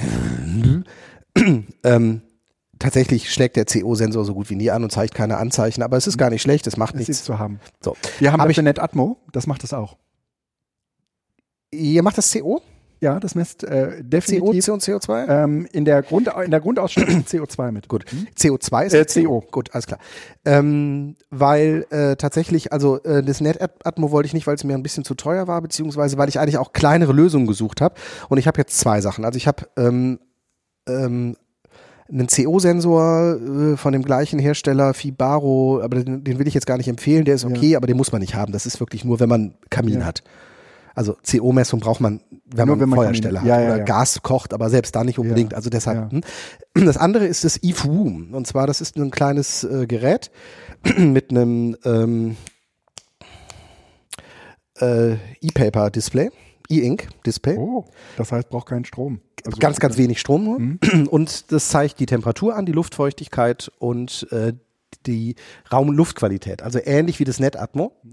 Äh, also irgendwie VOCs, also diese äh, flüssigen äh, Kohlenwasserstoffe, die in der Luft sind und in der Regel dazu dienen, also als Zeichen dafür dienen, dass die Luft verbraucht ist. Wenn wir also anfangen zu kochen, geht die Luftqualität immer nach unten. Ja. Und das ist total super, weil er das anzeigt. Und ich inzwischen doch öfter auch früher, als man das mal so gedacht hat, die Fenster aufmache, nochmal durchlüfte und sowas. Ähm, Und verbindet sich mit Bluetooth, mit HomeKit. Ähm, Was, zeigt Ja. die, den Tem Temperaturverlauf an, zeigt die Luftfeuchtigkeit an, zeigt Ja. die Luftqualität an. aber dafür müsste es sich ja nicht mit HomeKit ver verbinden. Wa- Doch, ist ganz praktisch einfach, weil man das dann in der HomeKit-App auch hat. Dann Ach sehe so, ich die Daten okay, und okay. kann auch sagen, wenn es so und so Aber kalt ist, da- macht das aber und das. ist kein, kein, keine Vendanz, die du damit verbunden hast. Nein, jetzt Hm. noch nicht. Könnte man machen im Sinne von, wenn das ist, äh, spiel mir bitte einen Warnton auf dem HomePod ab. Wir reden jetzt hier auch über äh, 50 oder ja oder 30 Euro plus minus, ne? Also NetAtmo kostet auch irgendwie 130, glaube ich. Das kostet ja auch 100 Euro, Hm. ne? Ähm, Aber irgendwas war mir an der NetAtmo. Ich glaube, für die NetAtmo-App äh, gibt es kein HomeKit, ne? Nee. Oder das ist nicht doch so haben sie, doch haben, Haben sie sie nachgezogen? Haben, haben sie Okay. neu. Hm? Also, zumindest ich habe mich für NetAtmo und Eve und entschieden, weil ich das einfach wahrscheinlich auch mal testen wollte. Ist äh, definitiv eine Empfehlung wert und ich finde es ganz angenehm, das ersetzt unser Thermometer in der Küche und ähm, ja, macht das ganz nett. Schön. Bei den Temperaturen habe ich tatsächlich draußen Wendern abfragen. Das heißt, ich habe es schon gemacht. Also zum Beispiel bei den Schildkröten habe ich so gemacht, wenn die Temperatur unter 5 Grad steigt, mach bitte die Lampe, Wärmelampe an. Weil die Also- Wärmelampe auch HomeKit-fähig ist. Weil die Wärmelampe an einem Vimo hängt und der Vimo äh, über Homebridge auch HomeKit-fähig ist und die Temperatur läuft über Mobile Alerts. Aber also das heißt, ich habe es an anderen Stellen tatsächlich gemacht. Fällt mir gerade ein. Das andere ist, und jetzt schlag mich nicht, aber ich habe es tatsächlich mal einfach probiert. Ich habe mal geguckt, was gibt's eigentlich als Alternativen zu OmniFocus. Ja. Jetzt bist du ja da. Ich muss aber, Ja, da musst du natürlich du weg. nimmst mir jetzt meine Domäne weg. Nee, ich habe tatsächlich einfach nur gedacht, ich äh, komme ich eigentlich mit dem Reminders-App zurecht. Ich habe es ja mehrfach schon probiert, habe das oft nach einer Stunde schon wieder sein lassen. Ich bin tatsächlich jetzt seit einer knappen Woche dabei. Wenn man sich darauf einlässt, Und Omnifocus? einfach nur nicht. Ah, okay. Also fällt im Moment einfach weg. Allerdings ähm, ist es nur eine Frage der Zeit. Also ich werde wieder zurück zu OmniFocus gehen. Das ist einfach, weil es ähm, im, in spätestens in Stresssituationen mir das verlässlichere System ist. Ja, ja. Und ähm, ich fand es aber ganz interessant, also tatsächlich mit ein bisschen Management und mit ein bisschen weniger To-Do und ein bisschen weniger Fanatismus, aber das meine ich jetzt positiv, äh, lässt sich mit der Reminders-App tatsächlich viel machen. Ja. Aber mir fehlt zum Beispiel, dass ich da ein Bild reintun kann, dass ich eine Datei reinschmeißen kann und sonst was. Das geht damit alles nicht. Und das ist, also Bild geht, aber Datei nicht. Äh, also wenn ich zum Beispiel einen Anrufbeantworter bekomme, Spruch bekomme, habe ich mir den früher einfach als Omnifocus geschickt, als Audiodatei. Das geht jetzt nicht. Das heißt, jetzt gehe ich in die Erinnerung, sag mir bitte Anrufbeantworter abhören und dann eventuell anrufen und das will ich eigentlich so einmal Bin bearbeiten. ich, bin ich bei dir. Also von daher ist das jetzt kein, definitiv keine Empfehlung, aber wer mit der Erinnerung-App arbeitet und damit zufrieden ist, es gibt eine Funktion von OmniFocus, die kann man sich mit einer App, die heißt Remind Me, gibt's im Mac App Store oder ja genau, ähm, nachholen. Und zwar das ist ähm, die Schnelleingabe. Ich habe das bei mir damals bei Ah. OmniFocus in äh, Alt-Command-Leertaste gemacht. Wenn ich das tippe, öffnet sich das Fenster und ich kann halt direkt, nee, warte, äh, Control-Alt-Leertaste und kann halt direkt eine To-Do eintippen. Das heißt, wenn ich da irgendwie Telefonat bin und irgendjemand möchte was sagen, dann kann ich das mal eben eintippen. Und das ging mit der Erinnerung nicht. Hast du das, Das bei dir? stimmt. Genau. Und das ist total praktisch, weil du während des du arbeitest mal eben kurz was eintippen kannst. Und mit Remind Me wird das gleiche halt für die Reminders App simuliert. Das heißt, ich habe dann auch ein Fenster, wo ich einen Titel, Liste, Erinnerungstermin, Notizen eintragen kann, so dass ich auch darüber dann eine Schnelleingabe habe, also dass ich nicht in die App gehen muss, sondern dass ich während ich irgendwas anderes mache, mal eben Tastaturkürzel, tschupp, Enter und dann ist es im Eingang drin und ich kann halt dann das später wegsortieren, aber es sind ja oft so Dinge so, muss ich gleich dran denken. Ja, also ich lasse auf Omnifocus nichts kommen, nicht weil ich so viel Geld dafür bezahlt habe, sondern weil es im Moment äh, für mich am besten passt. ist einfach auch ein echt gutes Tool. So. Letzte, ähm, Oh, Pilzerkennung. Was für den Herbst. was für den Herbst, äh, schon fast zu spät, ne? Aber ähm, man pflückt einen Pilz oder man lässt den Pilz stehen und fährt mit dem iPhone so drumherum. Ja. Und äh, das Gerät macht eine Videoanalyse sozusagen, während du den scannst, Ja. so umgekehrtes AR quasi, und äh, gibt dir mit einer Wahrscheinlichkeit an, welcher Pilz das sein könnte. Und du kannst dann auch Ja. sagen, stimmt oder stimmt nicht. Und ich würde danach auch nicht sagen, oh, alles klar, den kann man essen. Aber so als, was haben wir da überhaupt vor uns? Hm. Durchaus spannende Geschichte. Also wir sind äh, schon durch den Wald gezogen und haben uns einfach verschiedene Pilze angeguckt. Und ähm, weil wir jemanden dabei hatten, der ein bisschen Ahnung hat, dann tatsächlich auch ein paar Pilze gesammelt und gegessen. Mhm. Und ähm, Und äh, hier geht schön. ja, sagen wir mal, um Leben oder Tod. Wie, Ja. wie, wie gut äh, fu Nein, deshalb- funktioniert die? äh, das ich, im Zweifel nein. Im Zweifel funktioniert die nicht. Ich finde es Ja. ganz spannend, weil nämlich die andere auch, ah, ist das vielleicht das? Ist, könnte das der und der Pilz sein? Habe ich dann mal gucken, was die App sagt. Und dann Ja. hat man festgestellt, ah, das könnte sein, das passt. Und dann hat sie den mitgenommen und hat gesagt, den probiere ich heute Abend mal alleine, weil die Wahrscheinlichkeit sehr hoch war. Bei anderen haben wir gesagt, nee, komm, das lassen wir lieber sein. Ähm, Okay. Ich würde das nicht als Pilzunkundiger nehmen, in den Wald gehen, damit Pilze sammeln und sagen, wir machen jetzt eine leckere Pilzpfanne. Bitte, bitte niemals. Aber so als Pilzunkundiger, um mit sich im- mit, in der Kommunikation mit einer Pilzkundigen zu unterhalten, war das ganz nett, weil dann wir zumindest darüber reden konnten. Ich hatte ein Spielzeug und wir konnten hinterher gucken, ob es passt oder nicht passt. Das war's. Schön. Das äh, war ja wieder eine runde Sendung. Pünktlich. Ja, dann verabschieden wir uns von unserem äh, geneigten äh, Kommt der Zuhörenden. Ja. Okay, ähm, den vermisse ich äh, Ja. Ja, da. Und bis bald. Bis bald. Es dauert gar nicht so lange, ne? Wir sind bald wieder für euch da. Ja, genau. Tschüss. Tschüss.